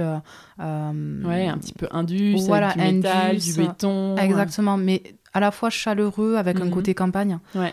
donc c'est pour ça que j'ai bien aimé, enfin par les idées décoration que j'ai pu avoir, par rapport à l'escalier et aussi aux rambardes que j'ai pu mettre euh, et à la fois du côté euh, euh, au-dessus du salon, partie canapé et aussi côté où il y a un bureau. Ça permettait presque de recréer une partie où, tu montes l'escalier et tu as, presque une partie de, de, couloir comme si tu rentrais dans un appartement extérieur. Donc j'ai bien aimé et c'est de là aussi avec les inspirations que j'ai pu avoir hollandaises un peu aussi euh, scandinave. maison scandinave, voilà, tout simplement. Scandinave, un peu côté maison californienne et aussi euh, le côté maison euh, campagne, tout simplement. Ah ouais, t'as mixé plein de choses. Ouais, j'ai mixé plein de choses. C'est vrai, tu vois, tu me dis ça et je visualise le séjour et je me dis, c'est vrai que c'est un mélange de plein de styles différents. Et euh, l'archi n'était plus là, là? Non, l'archi nous avait vraiment aiguillé sur le tout début par rapport... sur les plans, etc. Mais elle faisait pas le suivi du chantier après Pas du tout. Elle nous avait vraiment dessiné le, le hangar sur la base dans le dans en fait c'était plus pour avoir la forme du hangar parce que parfois ça peut partir en c'est hmm. pas un angle droit concrètement et avoir la base euh, euh, mètre carré en fait finalement pour que nous on puisse se baser là-dessus et construire euh, les plans là-dessus. OK. Comment tu t'organisais Enfin, comment vous vous organisiez pour gérer le chantier? Est-ce que vous aviez fait un planning? Gérer les artisans, c'est un vrai sujet. Comment, comment ça se passait? Euh, Ça, c'était plutôt mal, euh, les deux. c'était plutôt Thomas qui gérait euh, cette affaire-là, puisqu'il les connaissait. C'est surtout ses, ses, collègues aussi avant tout. Donc, c'est lui qui gérait ça. Est-ce que c'était géré comme un vrai chantier? Ou est-ce qu'ils venaient un peu quand ils avaient le temps et qu'ils n'étaient pas sur leurs autres chantiers, tu vois? Ben, Un peu des deux, parce qu'on était quand même à l'époque du Covid. Et donc, Oui, rapidement, là, on a été en mars 2020. Et ouais. En fait. Ouais, à peine commencé. En fait, l'année pleine qu'il y a eu sur le chantier, c'était l'année 2020. Ouais, donc ça a été de juin à mars, même pas, même pas une année, neuf ça. mois. Euh. On a eu de juin à, à, décembre, où on, a, on était vraiment au début du chantier, où on a commencé le, gros œuvre avec la maçonnerie euh, charpente. Et ensuite, janvier 2020 euh, est arrivé jusqu'à décembre 2020, ben, on a été euh, bercé par le Covid. D'accord. Donc il y a eu plein de pauses. C'est ça. Donc il y a eu plein de pauses. Euh, pour notre plus grand bonheur, ben, du coup, les entreprises étaient peut-être plus disponibles pour pouvoir intervenir chez nous, vu qu'il n'y avait pas, il y avait pas d'encontre avec qui que ce soit. C'était, on n'y vit pas. C'était à l'extérieur. Exactement. C'était à l'extérieur, mais c'est surtout que la particularité, c'était que on n'y vivait pas, donc il n'y avait pas de crainte d'un point de vue sanitaire, donc les mmh. personnes pouvaient venir travailler sans que ça puisse euh, poser problème. Donc je sais que pendant le Covid, on avait profité pour faire couler la dalle béton. voilà. Donc bien sûr. Euh, ça craignait pas et l'entreprise était venue, le prestataire de notre maçon euh, avait pu couler. Vous avez pu avancer quand même. Ouais. Donc finalement ça, ça a été un, peu de façon un peu ralentie, j'imagine. Oui, tout à fait. Et après donc la partie seconde œuvre avec des potes plaquistes, ben en fait comme ils étaient que tous les deux, ben, ils ont géré. ouais, ils étaient que tous les deux. Donc en fait avec les artisans, il n'y avait pas vraiment de sujet. Ça s'est très bien passé parce que c'était tout à fait limite des potes quoi. ouais, c'est ça. Ok, ok. c'est génial, c'est génial. Oui. Quelle chance. Et au niveau du planning, euh, j'imagine qu'il n'y en avait pas vraiment et qu'ils venaient quand ils pouvaient et que Thomas gérait un peu ça. Euh, c'est ça, un mode, le, ben, le week-end, on fait ça, on avance sur ça. Euh, puis bon, c'était plus dans son fonctionnement. Après, ça dépendait avec qui, quel Ok, ok. Est-ce que tu as des bonnes adresses, des bons contacts à nous partager? J'imagine que tu as plein d'artisans à recommander, peut-être, je sais pas, peut-être pas, tu vas, tu vas nous dire. Des contacts, des bonnes adresses de fournisseurs aussi de, oui. Tu vois, mais tu parlais de Bosch, euh, voilà, d'outils, de, de matériaux, de de, de, carrelage, je sais pas, et même de meubles, de déco, euh, tu vois, des adresses que tu aimes bien, des marques que tu aimes bien, que tu recommandes, les yeux fermés. Oui. Alors, les yeux fermés, euh, bah, donc oui, comme je disais, Bosch, ça, on a vraiment fait tout le hmm. chantier avec euh, Makita aussi. Ouais, Makita, c'est bien. Notre plaquiste travaillait beaucoup avec, et c'est hmm. vrai que c'est le feu, quoi. Hein. Quand je voyais comment il travaillait avec, c'était vraiment le feu. ensuite, pour les bonnes adresses, ben, nous, on est vraiment tombé en amour sur une boîte qui s'appelle euh, Fer et Pierre qui est à Brett, c'est au nord de Toulouse, qui nous a fourni en zélige, euh, en carreau de ciment. D'accord. en Fer et Pierre. Ouais. en escalier, table. Ok, ils te font les, les et l'escalier. Ouais, exactement. En fait, ils ont une partie. Euh, ouais, ils ont une partie un peu. Revêtement muraux, enfin un carrelage, et une partie ferronnerie. Tout à fait. D'accord. Donc en fait, il y a même des projets qui peuvent être sur mesure. Donc en fait, finalement, euh, ils avaient le, le, modèle des chaises et je l'ai un peu modifié et ils l'ont fait faire vu qu'ils sont très en lien ah avec. Oui, tu m'as euh, dit. C'est la table et les chaises viennent de, chez eux aussi. Exactement. Et en fait, comme ils sont euh, pas mal en production euh, marocaine qui font venir, bah, du coup, on a cette possibilité-là de se dire ah ben j'ai envie de faire tel truc de cette manière. Bah, ils dessinent. je me souviens, Anthony avait carrément dessiné le l'escalier avec les rambardes comme je le voulais, au centimètre près, et le projet c'était ok. Et puis ils nous ont fait faire le modèle comme on le voulait. C'était incroyable et c'était trop bien. Ouais, trop bien. Et donc sur Instagram, leur compte, c'est Fer et Pierre 31. Ok. Fer et Pierre, euh, tout attaché, 31. Euh, voilà. Super, bah, bonne adresse pour euh, ceux qui sont dans la région et même peut-être qui livrent partout en France. Ouais, je, oui, oui, ils ont pas mal de projets euh, partout en France. et puis vraiment, l'avantage, c'est qu'il euh, il y a une bonne partie de personnalisation, que ce soit sur les carottiments ou les projets qu'on peut avoir euh, d'un point de vue ferronnerie. franchement, trop, trop, trop, trop bien. Bon, merci, super adresse. Au niveau déco, ben, je me sers pas mal à la métairie de Montjard. Je pense que ça, ah, les gens tu m'en as parlé. commencent à, à me connaître et, Et je, je parle facilement de cette adresse. Raconte-nous ce que c'est parce que tu m'as montré des photos, ça a l'air trop beau. Ah ouais, non, mais je me souviens la toute première fois que j'y suis allée. Ben, en fait, euh, c'est Fer et Pierre qui m'avaient parlé de la métairie de Montjard, justement, et donc j'y suis allée. Et euh, incroyable, ce lieu est magique. Oui, déjà, c'est un lieu. C'est un lieu ouais, d'histoire. Une ancienne euh, métairie. Une ancienne métairie avec les codes du coin de la brique. Du queng, comme on dit. Euh, donc vraiment avec la brique, euh, vraiment euh, tout le folklore qu'on peut aimer ici et avec une partie, bah, du coup, habitation pour les propriétaires et une partie surtout de boutique de décoration ça. avec les bâtisses dans son jus. Mais c'est ouais, c'est un univers, faut, faut, faut Donc le voir. une boutique, ouais, il y a du linge de maison, un peu de mobilier. Exactement, du linge de maison, du mobilier. Et donc du coup, on s'est quand même pas mal aussi servi là-bas sur tout ce qui peut être décoration, textile, table. Hein, cool. Ils, sont ils ont une boutique en ligne peut-être? Non? Oui, il y a possibilité d'acheter en ligne. ça marche. Il y a ce service-là. Et aussi un service aussi de, de décoration d'intérieur. Ah, très bien. Et en plus, tu m'as dit qu'il y avait une super réno de cet endroit un peu magique. Exact. Et donc, euh, tu m'as dit qu'il fallait que j'aille les voir pour les interviewer. Tout à fait. Euh, super. Est-ce que tu as encore d'autres adresses comme ça? Euh, D'autres adresses. Et ensuite, ben, autre marque qu'on a pu utiliser dans le dans l'aménagement intérieur. Ouais. SoCook pour la cuisine. Ouais. C'est une très belle cuisine quand même, qui est assez monumentale. On dit qu'elle est très longue. Donc SoCook pour les pour tous les ça, placards. pour les caissons. Et ensuite on a fait euh, le plan de travail avec les façades euh, aussi en bois. Oui. Là? Ouais, façade bois et façade aussi noire sur le coin noir de. D'accord. Oui, euh, sur le côté un peu épicerie là. Exactement. Et ensuite pour le plan de travail on a fait appel à Pierre de Plan. Pierre de Plan. Oui. D'accord. Qui est assez connu pour leur plan de travail en quartz. D'accord. En fait, ce qui était bien, c'est que l'usine n'était pas si loin que, que c'est Dans c'est dans la région aussi. Ouais, c'est dans la région, donc on a pu aller sur place euh, voir. voir. les matériaux et euh, Thomas a trouvé, euh, c'était lui qui était allé et, et, il avait vu le quartz et il s'est dit ouais donc top, l'usine est top. Enfin voilà, c'est il y a rien de mieux pour voir comment la boîte travaille et enfin c'est top quoi, c'est vraiment un avantage. Et euh, ça, c'était vraiment chouette parce que, étant donné de la qualité du plan de travail, on en avait eu pour euh, à peu près 10 000 euros. Ce coup qu'on ouais, avait. Parce que cette longueur, il doit y avoir du mètre carré là, du quartz. Tout à fait, exactement. Et euh, étant donné que ce coup, quand on avait pris que des caissons, on n'avait pas pris beaucoup d'artifices, entre guillemets, c'était sans artifice, on en avait eu pour 5 000 euros. Donc en fait, on avait pu avoir équilibré un. Ah ouais. ça va, étant donné le nombre de caissons quand même, parce qu'il y en a un paquet. C'est ça. Ok. L'îlot total mesure, Oui, du coup, tu as une cuisine à 15 000 euros. Ouais.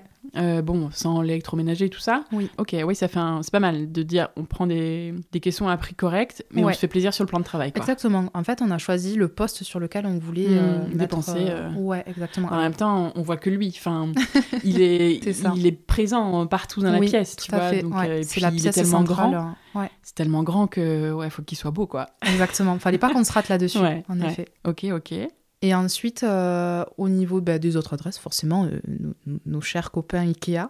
Ah bah oui, nos amis suédois. Hein. C'est ça, nos amis suédois. Le roi Merlin, ça a été pas mal de le roi Merlin aussi. D'accord. Euh, C'était pourquoi le, les placards, tout ça? Ikea et le roi Merlin? Ikea, pas mal pour les placards euh, buanderie et euh, dressing. Votre dressing en haut. Exactement, on a fait vraiment le revêtement. En fait, on a fait l'ossature de notre dressing à base Ikea. Oui, c'est ce que tu m'as raconté. Ça, je trouve ça hyper intéressant. Euh, raconte-nous comment tu as fait. Donc, c'est des caissons Ikea. C'est ça. De part et d'autre de la chambre et au milieu, il y a un îlot dans, dans, cette partie dressing là, entre la salle de bain et la chambre. Et donc, tu les as recouverts de médium, c'est ça? Exactement. En fait, dans les plans 3D que je m'étais imaginé, j'avais vraiment cette idée de, de suite parentale qui soit séquencée en trois zones avec le dressing au milieu. Et je voulais vraiment que le dressing épouse les formes hein, de la chambre avec euh, euh, le garder la poutre hein, qu'elle reste au milieu. Il y avait la poutre énorme au milieu. Il y avait et puis il y avait le toit après. Enfin c'est en, pas en sous-pente mais sous-pente. C'est ça, c'est pentu et on voulait pas perdre d'espace non plus euh, bah, sous toit finalement parce que au dessus de la porte d'entrée de la chambre on a quand même une belle hauteur sous plafond hmm. qu'on perdait si on l'utilisait pas sous forme de dressing. Donc je me suis dit bon ben allez soyons fous placard haut. Voilà, placard en haut. On mettra les manteaux en haut, tout ce qui est ski en haut. Et du coup, ben, en fait, il fallait faire quelque chose de sur mesure. Donc on s'est dit, bon, mais quoi de mieux qu'IKEA pour faire du sur mesure On a pris des meubles. Du, euh, ouais. du, demi-mesure, en fait. Exactement. C'est-à-dire que c'est des caissons que vous avez un peu découpés. Bah, par exemple, quand la poutre passe, vous avez découpé tout autour de la poutre. Tout à fait. Euh, on a habillé, en fait, cette zone tout autour de cette poutre et ensuite, on a dû couper pour respecter la pente du toit, du plafond, pardon. Et ensuite, on a tout habillé de médium par-dessus, donc avec euh, un artisan qui est vraiment top côté Toulouse. Donc, euh, il s'appelle Arthur, c'est euh, Arthur Artisan Bois sur euh, Instagram. D'accord. Et il nous a fait une pépite. Voilà. Il nous a fait une pépite. Il... Ouais, c'est très joliment fait. Hein. Il a vraiment respecté. Et puis, bon, après, voilà, hein, monsieur était chez les compagnons, donc on voit bien la qualité, le savoir-faire qu'il a. donc, il a vraiment respecté notre souhait. Enfin, on a beaucoup travaillé ensemble parce que c'est moi qui avais les idées déco. Donc, vraiment, il a répondu en tout point. Il a même fait plus que ce que je pouvais imaginer. Donc, vraiment Trop bien. Trop contente. Vraiment, et c'est toi après qui a repeint le médium? Pas du tout. On a fait appel du coup. Euh, ben, c'est le peintre euh, ah du hangar qui, vous aviez un qui nous a euh, qui nous a peint. Du coup, donc là aussi, il y a comme eu un petit travail d'équipe où le mhm. peintre de base du hangar.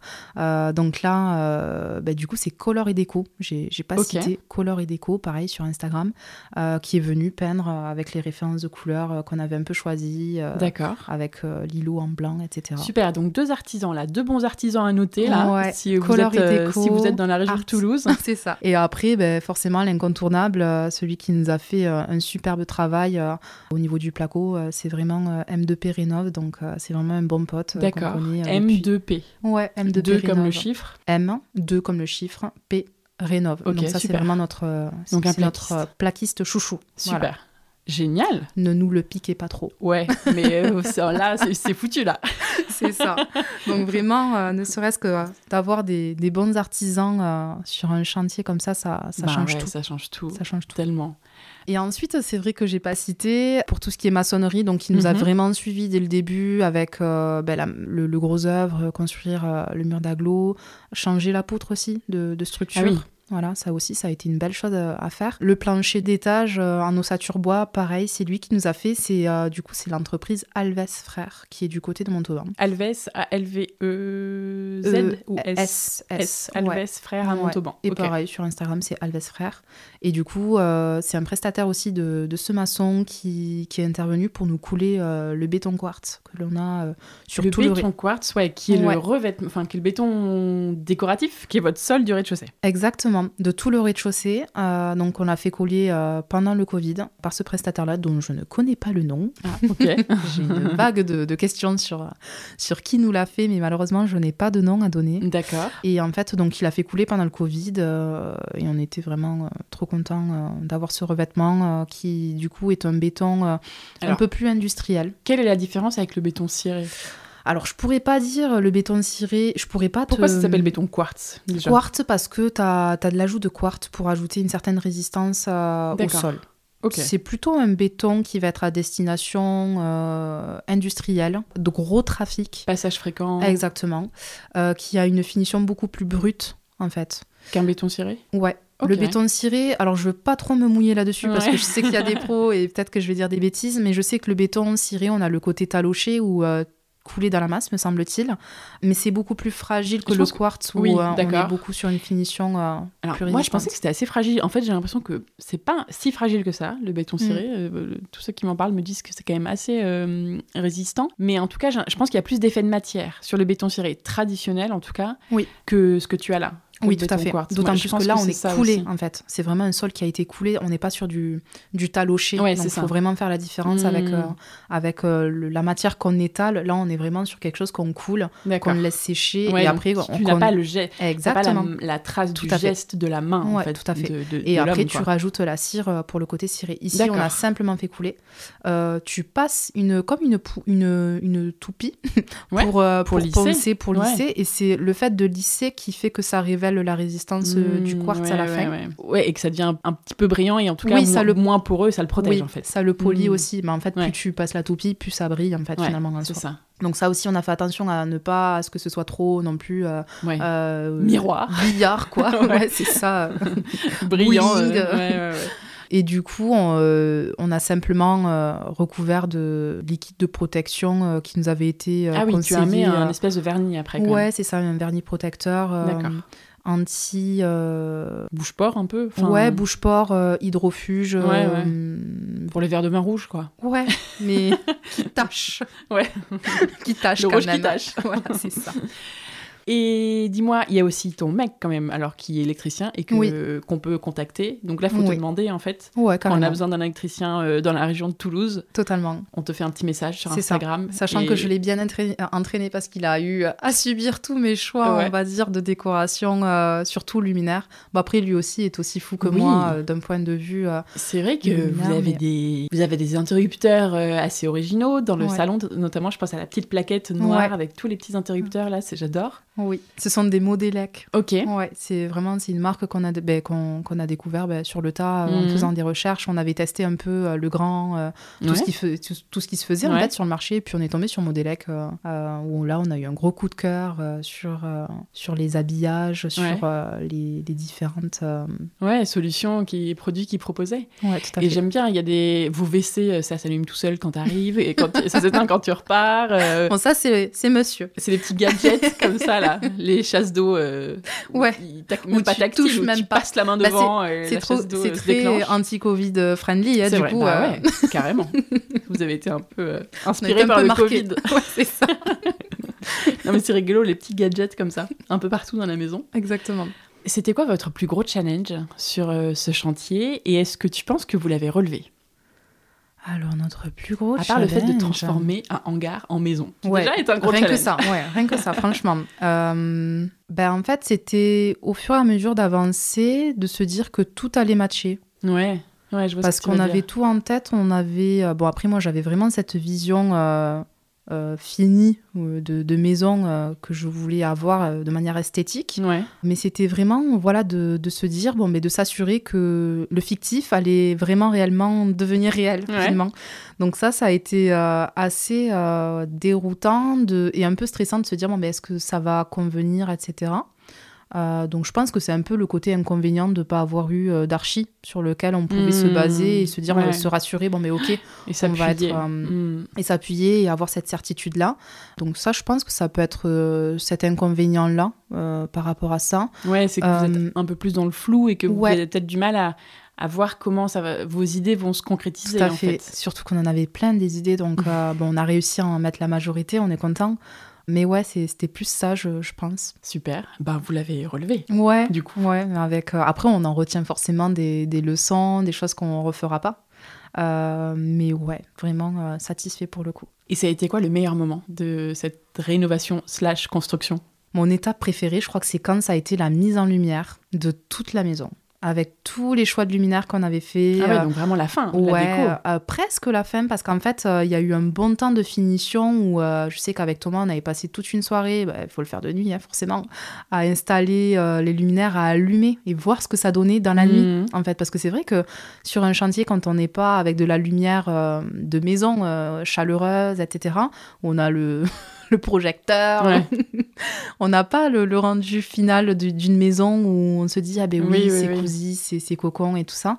Et ça a vraiment été euh, quand on a appris à voir les espaces avec la lumière, euh, avec nos luminaires, avec euh, les ampoules qu'on avait choisies, les références, le côté un peu domotisé avec les intensités de lumière ah différentes, les jeux de lumière qu'on a créés aussi avec la, la baie voilà, on a vraiment essayé de faire presque comme une scénographie de. Ah ouais, vous êtes vachement impliqué là-dedans. En même temps, ah, moi j'adore. Bah oui, et puis ton mec euh, est, là-dedans, donc j'imagine que vous deviez être passionné là. C'est ça, et puis je, enfin, pour moi, je, trouve que c'est hyper important ce poste de lumière et de répartition euh, lumineuse et aussi de, de luminaire, le, style du luminaire. Hmm. C'est ce qui apporte euh, la beauté.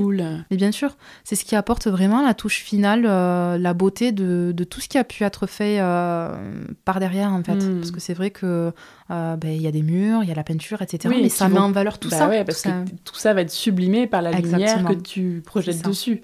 Et qui peut être très différente selon le luminaire que tu choisis, l'ampoule que tu choisis. Exactement. Et ça, l'installation des luminaires, c'était à quel moment? Est-ce qu'il y avait déjà les meubles et tout? En fait, vous l'avez fait assez tôt euh, ouais, on l'a fait assez tôt parce qu'on avait quand même des luminaires qui étaient relativement imposants qu'il fallait pas forcément poser le ah jour de Donc vous étiez arrivé à vous projeter ah sans les meubles euh, ouais. Ah, ça j'aurais du mal moi. Et j'avais tout fait en 3D donc euh, ça ah, me permettait un peu de savoir où est-ce que où est-ce qu'il fallait les positionner aussi. Après je vais pas non plus dire bah que tout était simple. ton logiciel là, t'avais tout ouais, fait. mais on a fait aussi du truc à bisto des nas donc dans, le sens qu'on a un peu tâtonné et on s'est dit bon ben OK, on mettra la table un peu comme ça et on verra ce que ça donnera. Mais c'est surtout qu'avec une hauteur euh, sous plafond de 7 mètres de hauteur, ah, on ne pouvait pas euh, installer les luminaires euh, la veille. Il fallait, on avait, en fait, on avait une nacelle dans le, ah, oui. dans, dans le salon qu'il ah, bah, fallait au bout d'un moment de sortir. oui, pour installer les fleurs là. Eh oui. Les suspensions fleurs. tu fais pas ça, à l'escabeau. Non, non, faut pas faire ça euh, la veille euh, de l'aménagement. Hmm. Donc voilà, il y a eu euh, cette anticipation d'installation de, luminaires puisqu'on hmm. avait la nacelle à l'intérieur. les spots aussi, avec la hauteur sous plafond, il fallait les installer relativement tôt. Euh, le rail de spot au-dessus de l'îlot de la cuisine, oui, pareil. Donc en fait, tout ça, il fallait l'anticiper, c'était pas la dernière minute. Savoir mm. si tout allait bien euh, d'un point de vue euh, point lumineux aussi, puisque bon, à tout moment, s'il manquait un truc, on pouvait le rajouter facilement. Donc voilà, tant qu'on avait la nacelle, il fallait profiter et voir les bien sûr.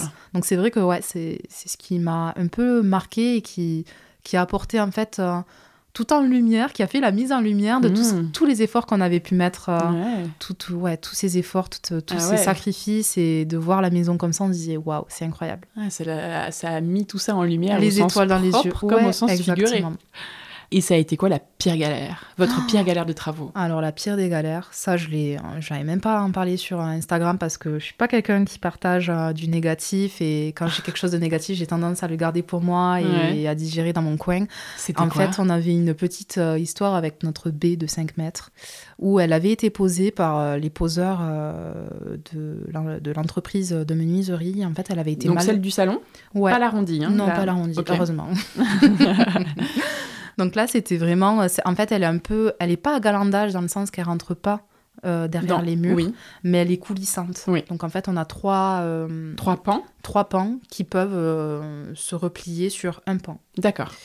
Et en fait, ça avait été posé avant que le sol soit coulé, de sorte à ce que quand on coule le sol, il y ait une finition qui soit, enfin, c'était dans le bon ordre des choses, quoi.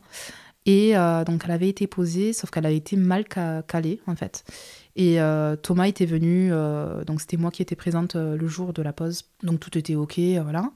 Et en fait, Thomas était venu quelques jours après pour faire des, des, travaux extérieurs et il devait dégager un peu le devant de, de la terrasse. Donc il avait tiré les baies en question et les trois pans se sont écrasés au sol. Ah ouais. C'était, euh, comment dire, c'était pendant les vacances euh, de Noël. C'était mes gens. de Noël. Ah ouais. mais là c'est lunaire. Et là c'était lunaire. Moi je me souviens. Ça s'est explosé. Le ah verre, le verre s'est cassé. Tout, tout, tout. Les trois pans. Et c'est pas tombé euh, sur lui du tout. Non, non, non. Oh là là. Donc, euh, là, vous avez dû euh, avoir ah un sacré choc. Ah ouais, ça nous avait anesthésié, euh, vraiment. Moi, je me souviendrai, j'étais, enfin, je m'en souviendrai tout le temps. Vous avez dû avoir J'étais en train de, de, gratter mes, petits, mes petites briques et puis je me retourne et je vois les trois pans qui, qui tombe, quoi. Et donc, du coup, voilà, on a dû faire marcher ben, l'assurance, expliquer. ils sont venus récupérer. Ouais, c'est ça.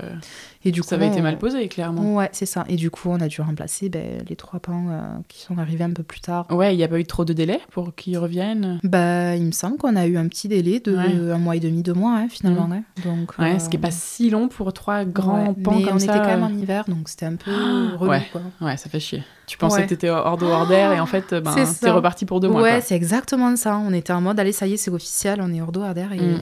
hop, c'est reparti. Puis vous auriez pu vous blesser, surtout. Ouais, clairement. Ok. Euh, on les a pas recommandés, les menuisiers du Non. Coup.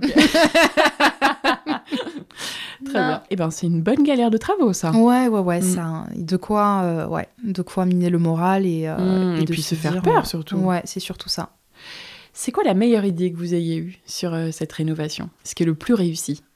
Le plus réussi, la meilleure des idées. Oh, J'ai envie de dire un truc, mais. Oh là là bah, je, je pense la, la cuisine, cet îlot euh, qui, qui vraiment mais, euh, fait presque hommage à, à la baie. Ouais, c'est ça. En fait, c'est les deux ensemble. Ouais, c'est ça, les deux ensemble. Moi, je pense à la baie qui est incroyable. Oui c'est vrai que cette cuisine est dingue aussi. Mm. Et en plus, j'aime bien comment tu l'as imaginé. On en parlait tout à l'heure, que tu as dans la partie un peu noire, là, avec les, les éliges noires, tu as la partie un peu épicerie, où ça fait presque un petit magasin où tu viens prendre tes aliments. Et moi, je te disais, ah, c'est marrant, tu viens prendre les aliments ici. Et là, tu me disais oui, puis après, tu cuisines et au bout, tu les manges à la table. Exactement. Et je te disais, mais c'est vrai, tu as toute la continuité tout le long de la cuisine. Et après, l'ordre. La continuité inverse euh, quand ça va au lave-vaisselle et à la poubelle. Mais c'est bien pensé et c'est vrai que c'est très beau et assez original euh, d'avoir cette cuisine tout, en longueur comme ça. Euh, ouais, c'est un peu la star de la maison. Ben ouais, finalement, c'est. Enfin, t'enlèves ça, euh, mm. on a elle une maison. elle est la baie, quoi. Ben, finalement, je dirais qu'on enlève ça, on a presque une maison. Enfin, c'est pas une maison, je sais pas. Je, Lambda oh, oh, Je sais pas, je, me dis, ça serait pas aussi. Enfin, c'est ce qui fait le, le, caractère. C'est ce qui fait la personnalité, C'est ce qui fait la personnalité. cette, grande baie arrondie, cette cuisine devant, et c'est vrai. Exactement. Mm, et son originalité, je pense. Tout à fait. En grande partie. Et est-ce qu'il y a des choses que vous referiez différemment aujourd'hui? Euh, Des choses que je ferais différemment avec, du recul. Peut-être, euh, ben, c'est ce pourquoi nous sommes actuellement dans une chambre pour enregistrer. Ah oui, c'est-à-dire? C'est de peut-être mieux gérer l'insonorisation au niveau euh, justement de, de, la pièce de vie. Ok, alors parce, que nous on s'est mis là parce qu'en effet ça résonne un peu. Et ouais, mais tout au, à fait. au quotidien, ça, c'est pas gênant. Alors après, c'est toute une histoire de d'aménagement avec des tapis, des, des rideaux, etc. Exactement. Mais tu l'as bien vu, on n'a pas non plus énormément de meubles, donc euh, ça fait qu'on n'a pas forcément euh, hmm. beaucoup de, masse pour, euh, pour gérer ce côté acoustique. Mais je pense que je l'aurais peut-être plus pris en compte au niveau des. Ouais. Et qu'est-ce que vous auriez pu faire différemment Est-ce que je sais pas si ça existe du placo acoustique C'est ça. D'accord. Qui absorbe le son. Exact. Alors il faut savoir que tout le placo déjà de la structure qui a été faite, parce que c'était quand même une ossature qui, surtout celle qui, qui qui est collé contre l'escalier, c'est quand même un pan de mur qui va à 7 mètres de hauteur. Donc avec le plaquiste, euh, on lui a dit, écoute, euh, là, euh, il y a un couloir en bas, ça, ça monte à 7 mètres de hauteur. Donc en fait, c'est une cloison qui, de part et d'autre, est, quand même assez sollicitée. Il faut que ce mhm. soit quelque chose de hyper robuste. Mhm. Donc déjà, on avait déjà choisi un, un matériau hyper robuste. Sur, on était parti sur, je me souviens, la référence de placo de la gypso euh, de la gypso, mais euh, enfin vraiment la neck plus ultra euh, qui était coupe-feu, le truc sur l'acoustique, l'hydro vraiment costaud. Mais je pense que on aurait, ça aurait mérité peut-être d'autres choses, peut-être même au niveau du plafond. Je sais qu'il existe des dalles, aussi peut-être, des dalles acoustiques pour pour mieux gérer la répartition du son. Ouais. Tu peux mettre des tapis partout sinon. Éventuellement, mais c'est dommage pour le béton. Bon, remarque, on le, on le préservera plus longtemps. non, mais il doit y avoir des choses que tu peux faire euh, sans changer ton placo, tu vois. Je sais, bah, je sais qu'il existe des dalles, tu sais. Après, il peut y avoir des tableaux aussi. Tu as des tableaux un peu en feutre, justement, qui euh, ben, qu'on a un peu dans les studios euh, qui, qui absorbent ben, comme un peu ce revêtement. Ouais, comme sur le micro. Exact. Ouais, mais bon, tu me Ouais, après, bon, il y a le côté esthétique aussi. Ça devient un peu salle de radio, quoi. Exactement. Alors, j'aimerais bien qu'on parle de ton escalier. J'aimerais bien qu'on parle de la pose de ton escalier, surtout parce que tu me disais tout à l'heure qu'il était arrivé. Oui. Il est arrivé en une seule pièce? Euh, Ouais. Juste l'escalier est arrivé en une seule pièce et ensuite on a eu les deux longueurs de, de rambarde qui, qui, sont arrivées. Du bah, bureau et du palier euh, quand tu montes vers la chambre. Tout à fait. Ok, donc il est arrivé comme ça, mais le but c'était que vous le posiez vous-même. Exactement. Donc en fait, on a. Un beau challenge quand ouais, même. un très beau challenge. Ça aussi, c'était une journée assez intense. Ouais, tu vois, ça. Pour quelle raison là Ça m'a marqué aussi. C'est vrai que tu me posais la question tout à l'heure, mais il y a des journées où j'ai un peu oublié, mais c'était difficilement euh, quand même. C'était quand même assez mmh. mémorable. Euh, une belle équipe où euh, finalement, ben, on s'est aidé de de, tracteurs, de fourches pour les faire entrer à travers la baie, euh, parce que c'était quand même un beau bébé. Euh, on n'avait pas l'avantage. Il est long, il doit faire. Euh, oh, de longueur, je saurais pas, te dire. 6 mètres Ouais, peut-être 5 mètres. Hein, ouais. Je pense, ouais, 5 mètres facile. Mm. Si, ça fait peut-être la longueur du, de, de la baie. Mm. Et il a fallu quand même pas mal de personnes pour le porter une fois que on a réussi à le faire passer à travers la baie. Ok. Et alors, comment tu installes un escalier comme ça là? Déjà, il est accolé à la structure euh, du plancher, oui. sur laquelle on a vissé avec des boulons. Et Donc le palier en haut Ouais, c'est ça, le palier. Et ensuite, le sol, pareil, on a fixé avec des boulons au sol. Et en fait, bah, il faut savoir que l'escalier, comme c'est euh, un double limon, tu as des fixations qui se font de chaque côté. D'accord. En fait, les limons, c'est eux qui te permettent d'avoir euh, la fixation de, de, l'escalier contre le sol et euh, le mur attenant. Donc c'est ça qui fait euh, finalement. Euh, donc il est aussi fixé dans le placo sur le côté? Pas sur le placo sur le côté. D'accord. Sur la structure de l'étage. Juste en haut et en bas. Ouais. il tient? comme c'est un écart, ben, en fait, c'est ça. Ouais, D'accord. Et après, ouais, sur le côté, on avait juste euh, mis de la colle euh, comme, euh, comme recommandé. Côté placo. Exactement, côté placo. Pour pas qu'il y ait deux jours, quoi. En fait, mais ça tient rien. Enfin, c'est pas ça qui tenir. Fait. Mais comme il est bien calé par rapport à, la forme. Hein. Ah, il faut pas se planter quand même. Enfin, c'était plutôt facile à faire ou Ben franchement, c'est pas moi qui m'y suis mise, heureusement.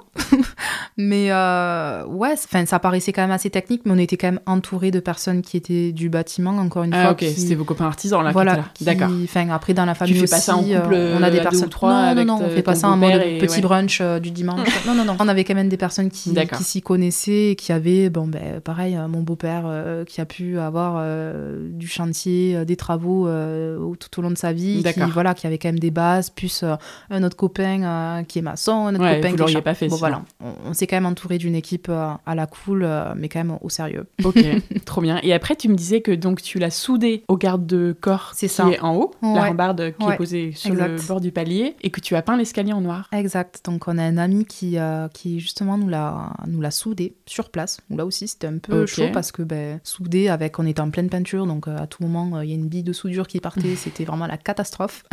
donc ouais, il nous, l'a, il nous l'a soudé sur place pour ensuite nous faire une belle finition et, et c'est de là où moi j'ai pu commencer la peinture par derrière. Ok, donc là tu prends une peinture pour métal. Euh, c'est ça, spécialisée. Euh, passage fréquent, ouais, enfin de sol quoi. Ouais, c'est ça. Euh, Spécialisée surtout métal. Ouais. Avec euh, le, le RAL comme vous voulez, donc hmm. hyper noir quoi. 2000 ou je sais plus, 2004, 2004. D'accord. et ensuite une patine de, une protection. ouais, une protection mat. D'accord. pour protéger la peinture. Ok. C'est fou quand même, c'est marrant de poser soi-même son escalier. Ouais. Enfin bon, c'est quelque chose. C'est un peu des artisans qui l'ont fait quand même. Oui, quand même. Oui, non, vraiment, on fait pas ça en mode euh, artiste. Ok, et j'aimerais bien aussi qu'on parle un peu couleur, parce que parler de l'escalier me fait penser à ce mur derrière, un peu euh, caramel, euh, ouais, c'est ça. clair, enfin c'est ça. Donc brun, jaune, ocre, il y a ouais, il y a plusieurs nuances euh, selon le. Comment vous avez choisi les couleurs? Est-ce que c'était peut-être plutôt toi cette partie vraiment les peintures? Ouais, les peintures. Comment ça s'est fait? Est-ce que ça a été dur ou pas? Bah, Ça a été comment dire, les, des hauts et des bas la mhm. peinture. Parce que autant un peu comme le côté euh, euh, luminaire, euh, ça révèle toute la beauté d'un chantier, ben, mhm. la, peinture aussi, en fait, mhm. faut pas se rater. Parce qu'une peinture que, que tu as mal choisie, ben, en fait, tu vois que ça. Et contrairement à une peinture que tu as super bien choisie, ben, tu vois ça, mais tu vois l'ensemble, puisque ça, ça, ça match et, et ça s'harmonise. Et du coup, je suis partie sur le principe de toujours avoir des, des couleurs fil conducteur pour toute la maison. Donc vraiment de garder sur des palettes, de rester sur des palettes où euh, je restais euh, sur, sur, des couleurs euh, naturelles, voilà, sur des, sur des bruns, sur des mmh. beiges, sur du vert, des verts, sur des ocres, hein, sur du marron, sur du terracotta, en fait, finalement, pour que ben, ce soit intemporel et qu'on ne s'en lasse pas parce que ben, à la fois le terracotta, le vert, ça rappelle la nature qui nous entoure, le rouge de la brique, le hmm. beige de la campagne. Donc voilà, je voulais vraiment des couleurs qui soient intemporelles, qui puissent évoluer en même temps que le hangar, bien entendu, mais qu'on n'ait pas à refaire tout le temps hmm. et, et, qui puissent Ouais, ou vraiment on se lasse pas, quoi, tout simplement. Et où est-ce que vous les avez pris Tu vois, c'était quoi la marque? Euh, Alors du coup, on a fait avec euh, notre peintre. Hein, j'ai pas mal travaillé avec lui parce que j'avais des couleurs en tête, des teintes de couleurs.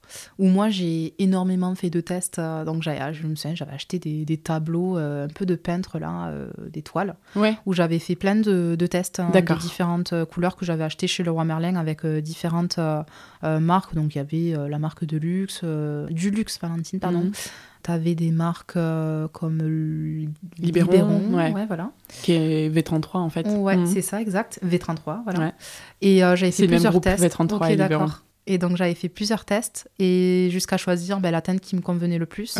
Et en fait, euh, une fois que j'avais choisi mes couleurs, je les ai communiquées à mon peintre qui lui travaille avec une boîte euh, spécialisé pro euh, de couleurs. Et en fait, euh, ils ont fait un scan de contre-type. Ouais, exactement. Et ça, on a fait ça pour toute la maison. Ok. Et donc, les différentes couleurs, donc il y a ce. Comment tu disais? Moi, je l'appelle un peu caramel dans le salon et au-dessus. C'est ça.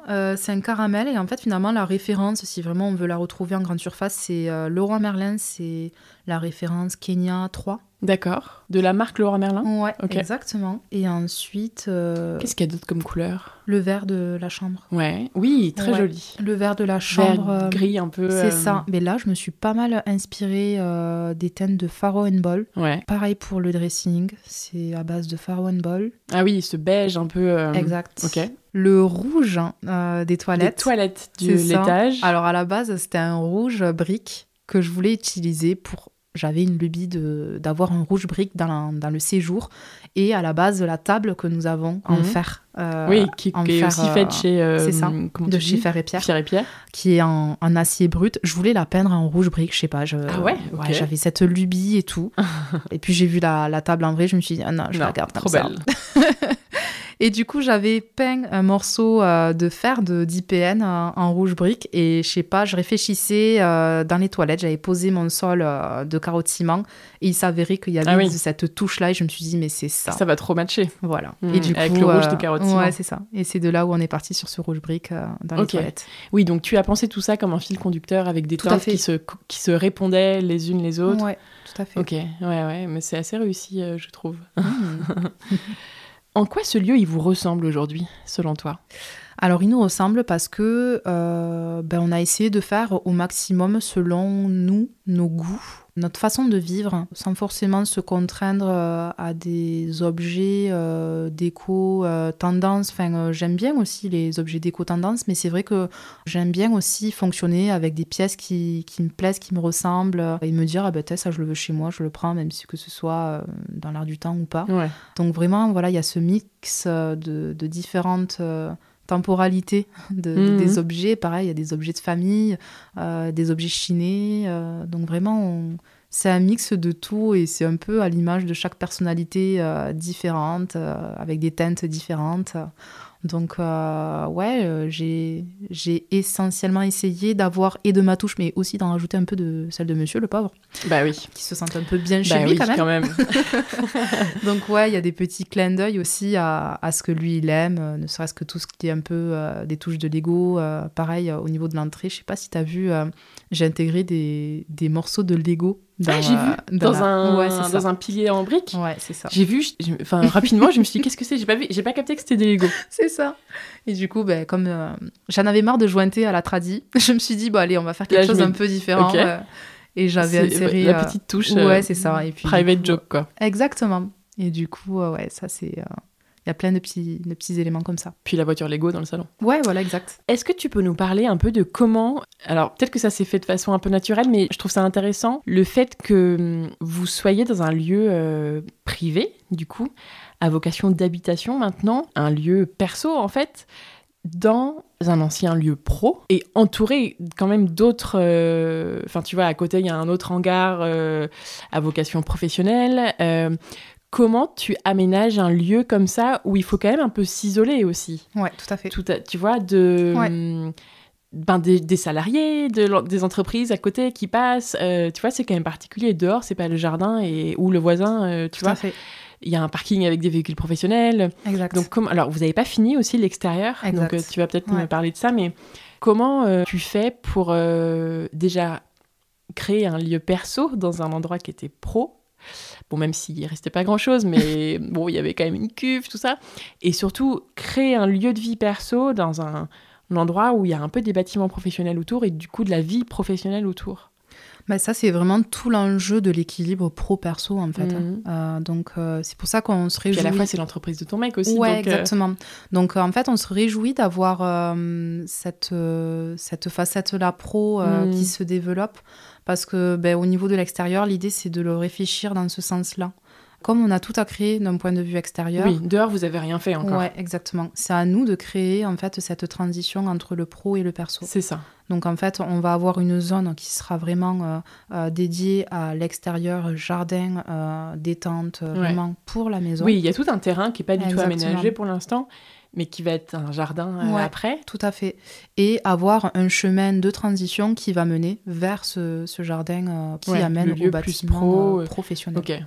Donc ça, c'est vraiment tout l'enjeu ben, du de projet. extérieur. ouais, exactement. Mm. Où là, il y a tout à créer et après, c'est une partie de créativité, encore une fois, qui, qui me plaît énormément. Mhm. Mais ça va être, je pense, à, à base de, euh, de, différentes zones avec euh, euh, des petits chemins qui, qui, casseront et qui créeront des, des transitions euh, avec aussi de la végétation aussi. Ouais, des haies, enfin, des choses pour séparer visuellement aussi, pour s'isoler. d'avoir un parking un peu plus euh, sur le côté, d'avoir une zone, euh, voilà. C'est tout l'enjeu de, de, de, ce projet extérieur sur lequel on travaille. Ouais, c'est quoi? C'est pour dans un an, deux ans quelque bah, chose Je pense que ouais, sous un an à deux, je pense qu'on peut espérer de faire les choses sous un an à deux, puisque selon l'avancée des travaux, voilà, on veut pas trop se donner de date parce qu'on sait très bien que quand on a annonce une date. on la respecte On peut rajouter facilement six mois un an selon euh, le, rythme. Euh, c'est pour dire que bah, déjà, dès aujourd'hui, on est déjà en retard en fait sur une date qu'on s'était déjà annoncée. Donc voilà, on laisse le temps, euh, le temps de faire les choses, mais ouais, l'idée c'est vraiment de, de créer l'extérieur par rapport à ça, tout simplement. Ok. Ouais, et puis en fait, ça va séparer naturellement. Euh, voilà, du coup, là où il y aura le jardin, bah, il y aura plus les véhicules qui passeront comme c'est le cas aujourd'hui. Ouais, tout à fait. De, de, l'entreprise. Euh, donc forcément, ça va déjà ça beaucoup changer. Et il y aura vraiment votre maison, jardin, et de l'autre côté, l'entreprise. Donc ce sera hum, plus délimité, forcément, même s'il y a toujours la porte de la buanderie qui donne euh, dans le stock de d'électricité, quoi. Mais bon, ça, ça c'est aussi un gros avantage. Ouais, c'est ça, c'est un gros avantage. et puis c'est une nouvelle zone qui sera exploitée aussi. Ouais, non, c'est rigolo, j'adore. La porte, en fait, les deux communiquent, quoi. L'entreprise, la maison. Euh. Ouais, exactement. Et, euh, et j'imagine que ton mec euh, aime beaucoup ça. Une fois que les travaux étaient terminés, on a un peu parlé déco déjà, mais comment vous avez meublé cette maison? Comment vous avez pensé l'aménagement intérieur? Alors, il y avait déjà cette cuisine qui, en fait, est un meuble elle toute seule. Et c'est vrai qu'il y, a peu d'autres meubles, en fait. On en parlait tout à l'heure avant d'enregistrer vous avez assez de peu de meubles parce que en fait tout rentre dans cette cuisine presque. Euh, il y a un buffet dans le salon et, est-ce que tu peux aussi nous parler du meuble euh, de l'espèce de banquette euh, étagère que tu as fait dans le salon? Est-ce que tu peux nous raconter comment tu as fait? Alors oui, en effet, dans le salon en fait on a beau, on a très peu de meubles vu que ben, au niveau de la cuisine tous les caissons permettent ben, de ranger, de tout ranger tout en vaisselle, tout ça, vaisselle que ce soit même au niveau de l'alimentation alimentaire, euh, sec, frigo, bon bref, la hmm. totale. Et après, partie salon, ben, euh, il y a un grand buffet ancien. Voilà, il y a un meuble qu'on a chiné euh, sur le bon coin dans lequel on, range. Et après, on a fait cette banquette, donc pareil, avec le plaquiste, ben, toujours dans mes idées d'inspiration un peu hollandaise. ça, ouais, finalement, ouais, il y a un côté méditerranéen, mais c'est vrai que dans les inspi un peu hollandaises, je les voyais pas mal. Ok. Donc il y a aussi ce côté-là. Donc ça, c'est toi qui as eu cette idée. Ouais, ouais, et je voyais. Ouais, tout à fait. Et je trouve que cette idée, je l'adore parce que, ben, comme c'est un mur qui est peint, ça, je trouve que ça le fait hmm. encore plus ressortir. Et puis, euh, enfin, cette idée de poser des choses euh, comme un rebord, en fait. Comme la tête de lit. Dans, Là, tu me montres la tête de lit euh, dans la chambre dans laquelle on enregistre. Où il y a un, un rebord en fait, fait Ouais, en exactement. pour pouvoir poser des objets Exactement. au-dessus du, Par- presque par accumulation. euh, Ouais, j'adore, voilà. c'est trop joli de faire ça. Et donc, ça nous a permis de créer un espace un peu plus cosy où on pouvait s'asseoir là-dessus Comme avec une euh, bibliothèque où tu peux mettre des choses exactement. dedans, avec des un édredon, des coussins, etc. Et aussi une partie banquette en effet, Ouais. que le chat a trusté. Adore. C'est c'est sa banquette. Voilà, tout simplement. Et alors, est-ce que c'est du... Comment c'est fait? Est-ce que c'est du Ciporex? Euh, c'est pas du Ciporex, on a fait ça avec du placo. Ok. Euh, placo marine, donc c'est vraiment la référence. euh, alors marine, mais euh, en fait, je, je crois que je me souviens presque de la référence. euh, je crois qu'il y avait marqué glace rock, un truc comme ça sur le, le placo. Ouais, C'est un placo qui est bleu, bleu marine pour le coup, et qui est beaucoup plus résistant, qui est hydrofuge. En fait, c'est généralement on l'utilise euh, dans la salle de bain. Et c'est également ce placo qu'on a utilisé dans notre salle de bain parentale, où en fait, euh, pareil, on a fait un peu le même principe euh, de meubles maçonnés sur mesure. Oui, pour la vasque, Ouais, le meuble vasque. Pour euh, les doubles vasques qu'on a recaloré, euh, recarrelé de, Oui. de beige mat euh, à l'étage. Donc pareil, on est parti sur ce même principe-là avec le placo. D'accord. ouais. Parce que c'est costaud, c'est plus costaud Ouais, c'est plus costaud, c'est plus rigide, hein, euh, ça protège plus euh, au niveau de l'humidité. Et en fait, il fallait surtout pour en bas euh, avoir ce côté solide si par exemple Oui, on devait s'asseoir. s'asseoir. Alors après, on- il n'est pas recommandé de s'asseoir à 20 là-dessus, bien entendu.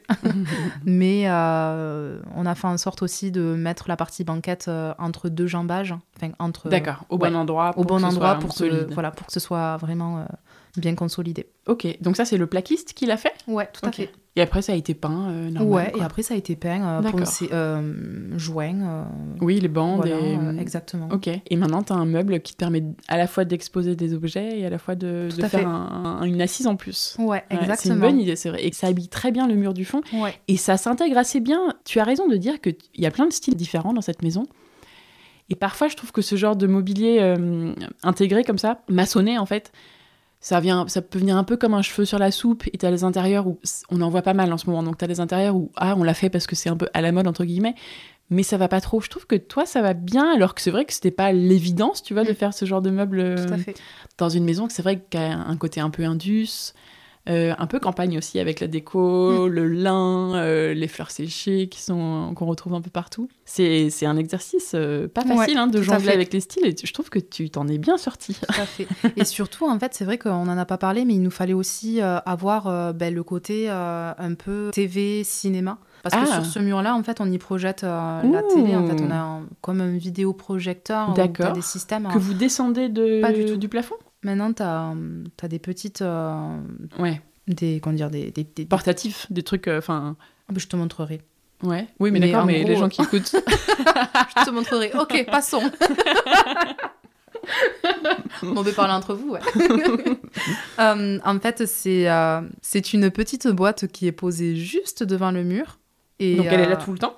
Ouais, Ok. et qui est vraiment à 30 cm du mur. Et tu l'allumes et ça te projette ton écran. Ah, Donc génial. en fait, on avait besoin d'avoir un mur qui soit pas trop parasité par, Ouais, euh, par des choses, et- ouais. exactement, et sur laquelle on pouvait poser directement dessus, euh, devant en fait le mur. Donc en fait, ça, voilà, ça matchait par rapport Ah, à toutes ces parfait. idées-là. Mm. Et euh, surtout que ben on voulait, enfin le, le vidéo aussi répondait aussi à ce désir d'avoir le côté un peu cinéma euh, projection. Mm. Ah, c'est chouette d'avoir ça là. On voyait pas un rétroprojecteur en plein milieu Ouais. du salon qui allait parasiter Mm. euh, Ah, Donc c'était parfait. J'ai pas vu. Je vais aller voir tout à l'heure.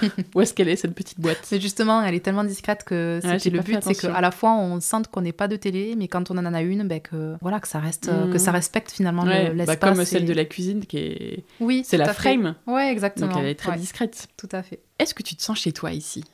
Ouais, totalement. Et euh, que ce soit. Alors, l'été, ouais, j'adore. Enfin, comme je te disais, euh, euh, en fin de journée, la lumière, elle est Ah ouais. magique, elle est extra. Mm. euh, on se sent super bien. Ouais, On voit on sur tes photos que Voilà. On en sent fin que... de journée, là, les Ouais, couchers de soleil. Tout euh, à fait. Et après, on sait lumière. que ben, voilà, il manque tout le projet extérieur pour vraiment avoir le, Mm. la, la cerise sur le gâteau. fini.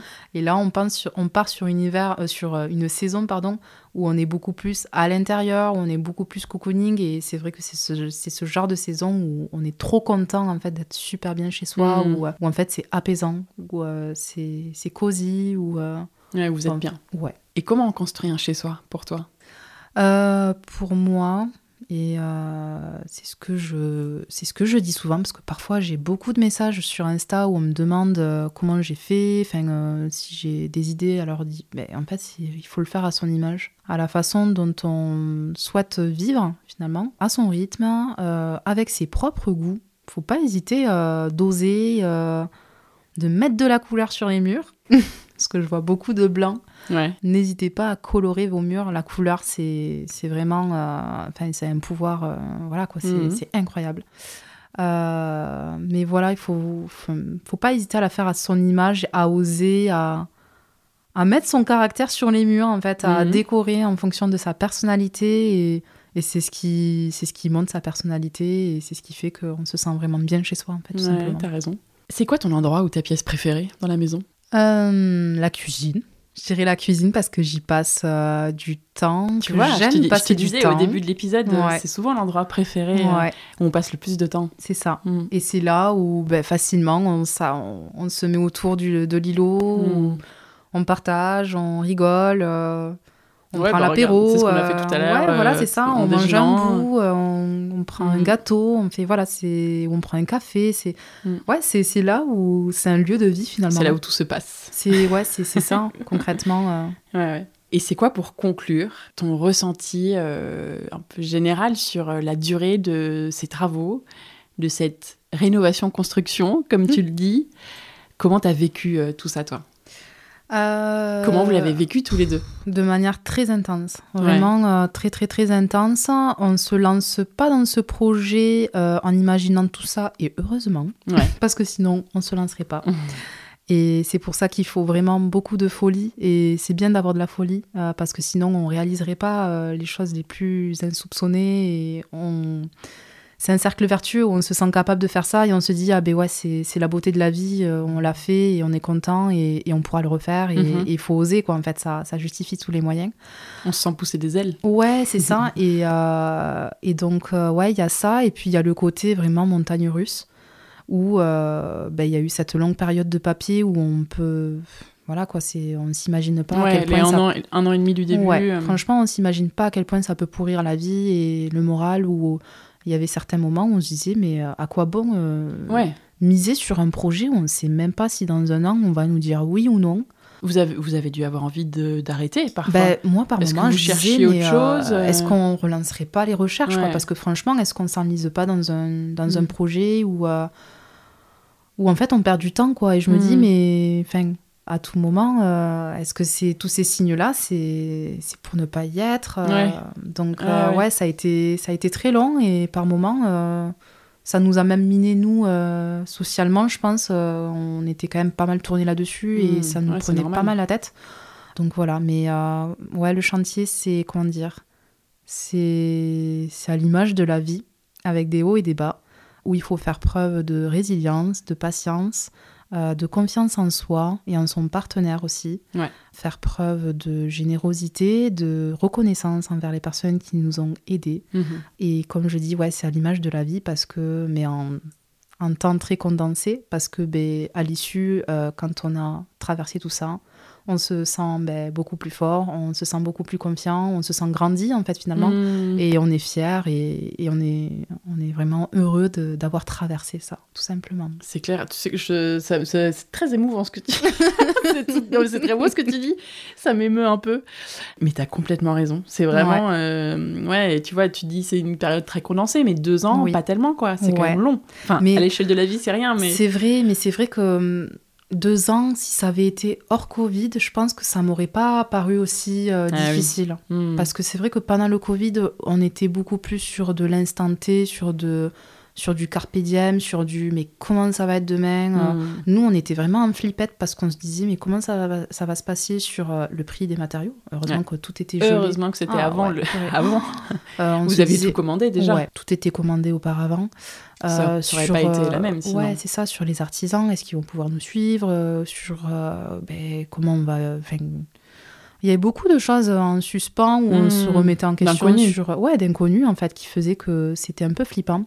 Puis la fatigue accumulée sur le temps ou euh, voilà quoi. Enfin euh, fatigue mentale euh, je me souviens le jour où on a posé nos fesses sur le canapé ah, c'était très difficile à repartir par derrière parce que quand on est installé, qu'on a aménagé euh, et qu'on souffle un peu, ben ouais, franchement, c'est limite que je conseille à tous de fermer la porte pendant un mois et juste euh, récupérer dans votre coin. Hmm. Et, euh, Parce qu'au moment où vous avez emménagé, il restait quoi à faire? Ben, Surtout de l'aménagement, de la décoration. les peintures étaient terminées? Les Toutes les peintures, ça c'était vraiment la chose. Les luminaires étaient posés. Ouais, voilà. c'était vraiment, on s'est dit, on aménage, il faut que la majeure partie des choses soient faites. Il restait de l'aménagement ouais, à pas faire. du camping euh, avant, euh, sans cuisine. Ouais, tout à fait. Et il y avait juste la salle de bain du, bas qui n'était pas encore réaccordée. Ouais, mais vous aviez la vôtre en haut. Voilà, c'est ça. Allez, on a rajouté une peinture dans les toilettes du bas. non, mais c'était vraiment fini. les grandes choses étaient finies. Et pour te dire, euh, sur une liste de 10 choses qui n'avaient pas été finies, ben, en fait, c'est les, les choses les plus longues que tu vas devoir faire. sur une, fois que tu es installé, c'est les dernières bricoles que tu as à faire, ce sont les plus longues à faire en fait. Parce que as, tu mets plus autant d'énergie, tu n'es bah, plus aussi efficace, tu en as marre. Et puis que... tu es, dedans alors. Puis tu as, repris, as repris le goût de, toute la vie sociale. de euh, profiter. Ouais, hein. exactement. Et puis tu procrastines aussi, je l'avoue beaucoup. et, euh, et, après, non, finalement, ouais, le, le, plus gros projet qui restait, c'était le dressing. Ouais, dans votre chambre. Ouais, c'est ça. Qu'est-ce que tu as appris avec ce chantier? Euh, J'ai appris beaucoup de choses. Mais surtout sur soi, en fait. Hmm. La capacité... Euh, ben, en fait, la capacité qu'on a à pouvoir faire des choses. Euh, c'est vrai que parfois, on se met beaucoup de limites. Insoupçonné. Ouais, insoupçonné. On se met beaucoup de limites euh, pour des choses qui sont en dehors du chantier, bien entendu. On se dit, ah ben non, on ne va pas faire ça. Alors, sur le chantier, on est capable de faire des trucs de fou. Donc, en fait, c'est là où on se dit, mais on se met des, des barrières parfois pour peu. Et on est tous capables en mhm. fait. Donc euh, ça rejoint un peu le, côté R euh, dans lequel on est depuis un certain temps avec le do it yourself. Mais c'est vrai que, ouais, alors je dirais pas, enfin non, on n'a pas fait notre chantier en, en, auto-rénovation. En auto-rénovation, on passe point. Mais euh, c'est vrai que bah, d'avoir ce, ce sentiment-là de, de, de, se sentir capable, c'est très fort. Ouais, t'as raison, on a l'impression de je me rappelle toujours d'une citation de, enfin, d'une citation de quelque chose que Margot Chaillot euh, m'a dit dans le tout premier épisode du podcast, qui est que hum, faire soi-même et rénover soi-même sa maison, ça donne des super pouvoirs. Ouais, elle me disait ça et j'étais là, ouais, c'est vrai. en fait, on, on, se rend compte qu'on a des pouvoirs magiques. Elle m'avait dit quand on fait soi-même. Et, voilà, c'est un peu ça. C'est exactement ça. on se sent capable et on se sent capable de refaire du coup. Et, et ouais, ça fait péter certaines limites, quoi, tout simplement. Mmh. Quel conseil tu donnerais à quelqu'un qui se lance dans des travaux euh, prochainement? Euh, Quel conseil euh, De bien s'entourer, mais vraiment bien s'entourer, de budgétiser pour pas être embêté, d'avoir des surprises d'un point de vue bah, budget en cours mm. de route et de toujours prévoir une, une enveloppe en cas de nécessité. ça, revient souvent. Ça revient souvent, ça, comme Ça, c'est vraiment... Euh, mm. c'est inévitable, quoi. Ouais, ça a été le cas, vous, euh, mm, surprise bah de fin de chantier bah ouais, ouais, ouais, Il faut toujours prévoir une enveloppe supplémentaire. Euh, ça, on n'est jamais à l'abri. Ben, Là, mm. aujourd'hui, c'est... Enfin, on, est, je, on, rénove pas en cette époque, mais ça aurait été tout autre chose concrètement. Oui, de faire ça aujourd'hui. Ah ouais, concrètement.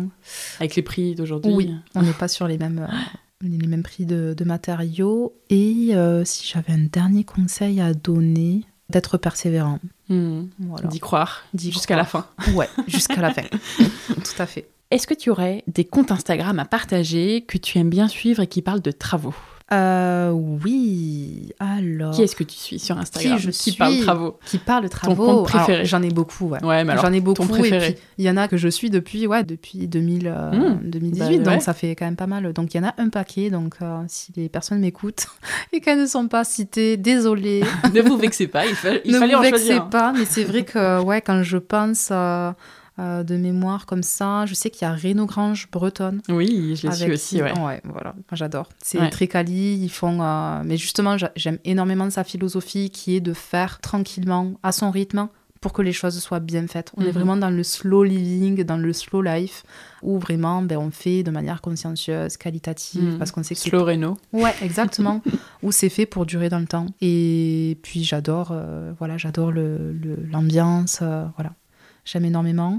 Après, ben, Chouchou, forcément, j'ai Lou Bastidon. Ah ouais Ouais. J'aimerais bien aller chez elle. Ah, ah. Donc Manon, très adorable, vraiment. Euh, j'ai vu la bâtisse par mes vrais ah yeux. Ouais, c'est incroyable. C'est incroyable, c'est voilà, c'est digne. Euh, ouais, c'est un beau projet. C'est un très beau projet. Super. Alors j'ai dix petites questions rapides pour toi pour terminer. Maison ou appartement? Toi qui as fait les deux. Maison. Hmm. Archi ou maître d'œuvre? Hmm.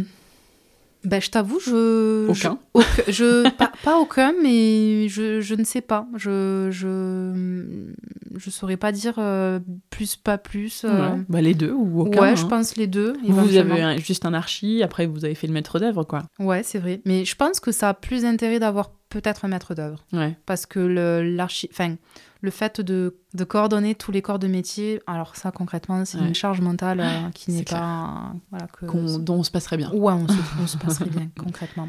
Faire faire ou faire soi-même? Ben, Faire soi-même quand on le peut. Après, je pense qu'il est intéressant de s'écouter aussi parfois et de reconnaître qu'il y a des choses qui valent le coup d'être faire, euh, faites, qui sont euh, par, difficilement faisables soi-même aussi. Je, prône le faire soi-même, mais mm. bon, il y a des limites où parfois on peut s'économiser de l'énergie aussi pour être disponible pour d'autres choses. Mm. Ça, c'est intéressant. C'est vrai.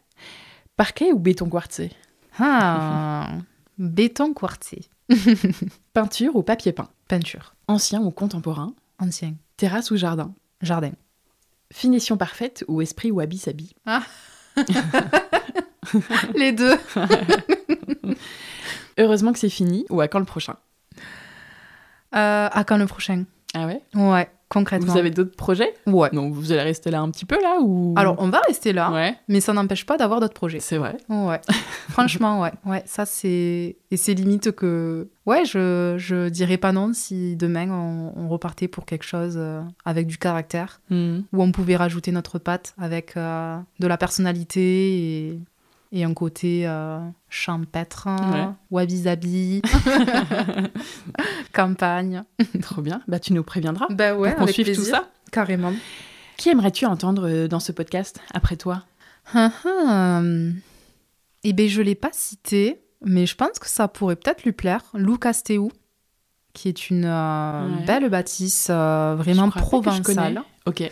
Qui est euh, côté, alors je sais pas si elle est dans le Vaucluse ou elle est plutôt côté euh, province. Euh, alors je ne saurais pas te dire le département. Mais je vais regarder ça. Mais en tout cas, c'est dans ce coin-là et ça vaut vraiment le coup de, de voir aussi ce qu'elle a fait. Ok, comment tu l'épelles euh, C-A-S-T-E-U C-A-S-T-E-U. Ouais. Ok, Vraiment eh ben, provençal. on va regarder ça. Lucas Théo. Est-ce que tu veux ajouter quelque chose pour terminer? Euh, Tu as dit beaucoup de choses, donné plein de conseils et partagé plein de super adresses. Euh, merci, parce que je pense que notamment s'il y a des gens dans le coin là, ouais, faut qu'ils tous les petits artisans que tu as donnés et les, les fournisseurs de, de matériaux, fer et pierre, tout ça là, c'est intéressant. Mais est-ce qu'il y a quelque chose que tu veux ajouter pour finir euh, pour conclure ce, sujet, ces travaux, cette rénovation que tu as faite ben, Qu'en fait, euh, le meilleur endroit où on puisse être, c'est chez soi. Mmh. Mais vraiment chez soi qui, se, qui, nous ressemble à nous. Que ben, forcément sur Internet, euh, Instagram, etc., on peut montrer de très très très belles bâtisses. Et... Mais euh, ce que je peux souhaiter pour tout le monde, c'est vraiment de te sentir bien chez soi. Ah ouais, ça c'est un très bon mot de la fin. Voilà. Merci Soliane. Pour te... On parle beaucoup d'Instagram. Hein. Alors, encore une fois, désolé ceux qui n'y sont pas, mais vraiment allez-y. Comme ça, vous allez bien reconnaître toutes les références dont on parle. Tout ça pour dire que toi aussi, donc, tu as ton compte Instagram dont on parlait au début de l'épisode. C'est un bel hangar. Et donc, pour te suivre, c'est là. Il y a des photos des travaux, des stories, des avant-après. On en a aussi préparé et on va aussi les partager sur le site du podcast, lechantierpodcast.fr et sur notre compte Instagram aussi à nous, le chantier podcast. Écoute, Soliane, merci euh, pour tout ça. Euh, merci à toi, en ton retour d'expérience. Hein, merci d'être venu jusqu'ici. Bah de rien, c'était vraiment vite, hein. un super 1h40 là, le bah, train, euh, Bordeaux, Toulouse, hop hop hop. et merci pour ces conseils très précieux. Avec grand plaisir. En tout cas, merci de mettre en lumière ce projet qui nous a bah bien pompé de l'énergie, mais dont on est ouais, mais qui valait la peine. content ouais, de, de, pouvoir partager l'aventure. Eh ben, je suis très heureuse. Merci encore. À très vite. À très vite. Salut. Et voilà, c'est la fin de cet épisode. J'espère qu'il vous aura plu et qu'il vous aidera pour vos projets travaux. Si vous aimez ce podcast, n'hésitez pas à laisser 5 étoiles sur l'application Apple Podcast sur iPhone ou sur Spotify. C'est super rapide et ça m'aide vraiment beaucoup à faire connaître le chantier au plus grand nombre. Depuis peu, vous pouvez aussi soutenir le podcast à partir de 3 euros par mois et accéder en plus à des bonus pour votre projet travaux. Ça se passe sur patreon.com slash le chantier podcast. Le lien est dans la description de l'épisode sur votre application d'écoute. J'en profite pour remercier les auditeurs qui contribuent chaque mois sur Patreon et qui soutiennent ainsi le podcast. Pour finir, si vous venez d'arriver ici, pensez surtout à vous abonner au podcast sur votre application d'écoute pour ne pas rater les prochains épisodes. Et en attendant, je vous dis à très bientôt pour un nouvel épisode du chantier à écouter en peignant les murs ou en décollant votre papier peint. À très vite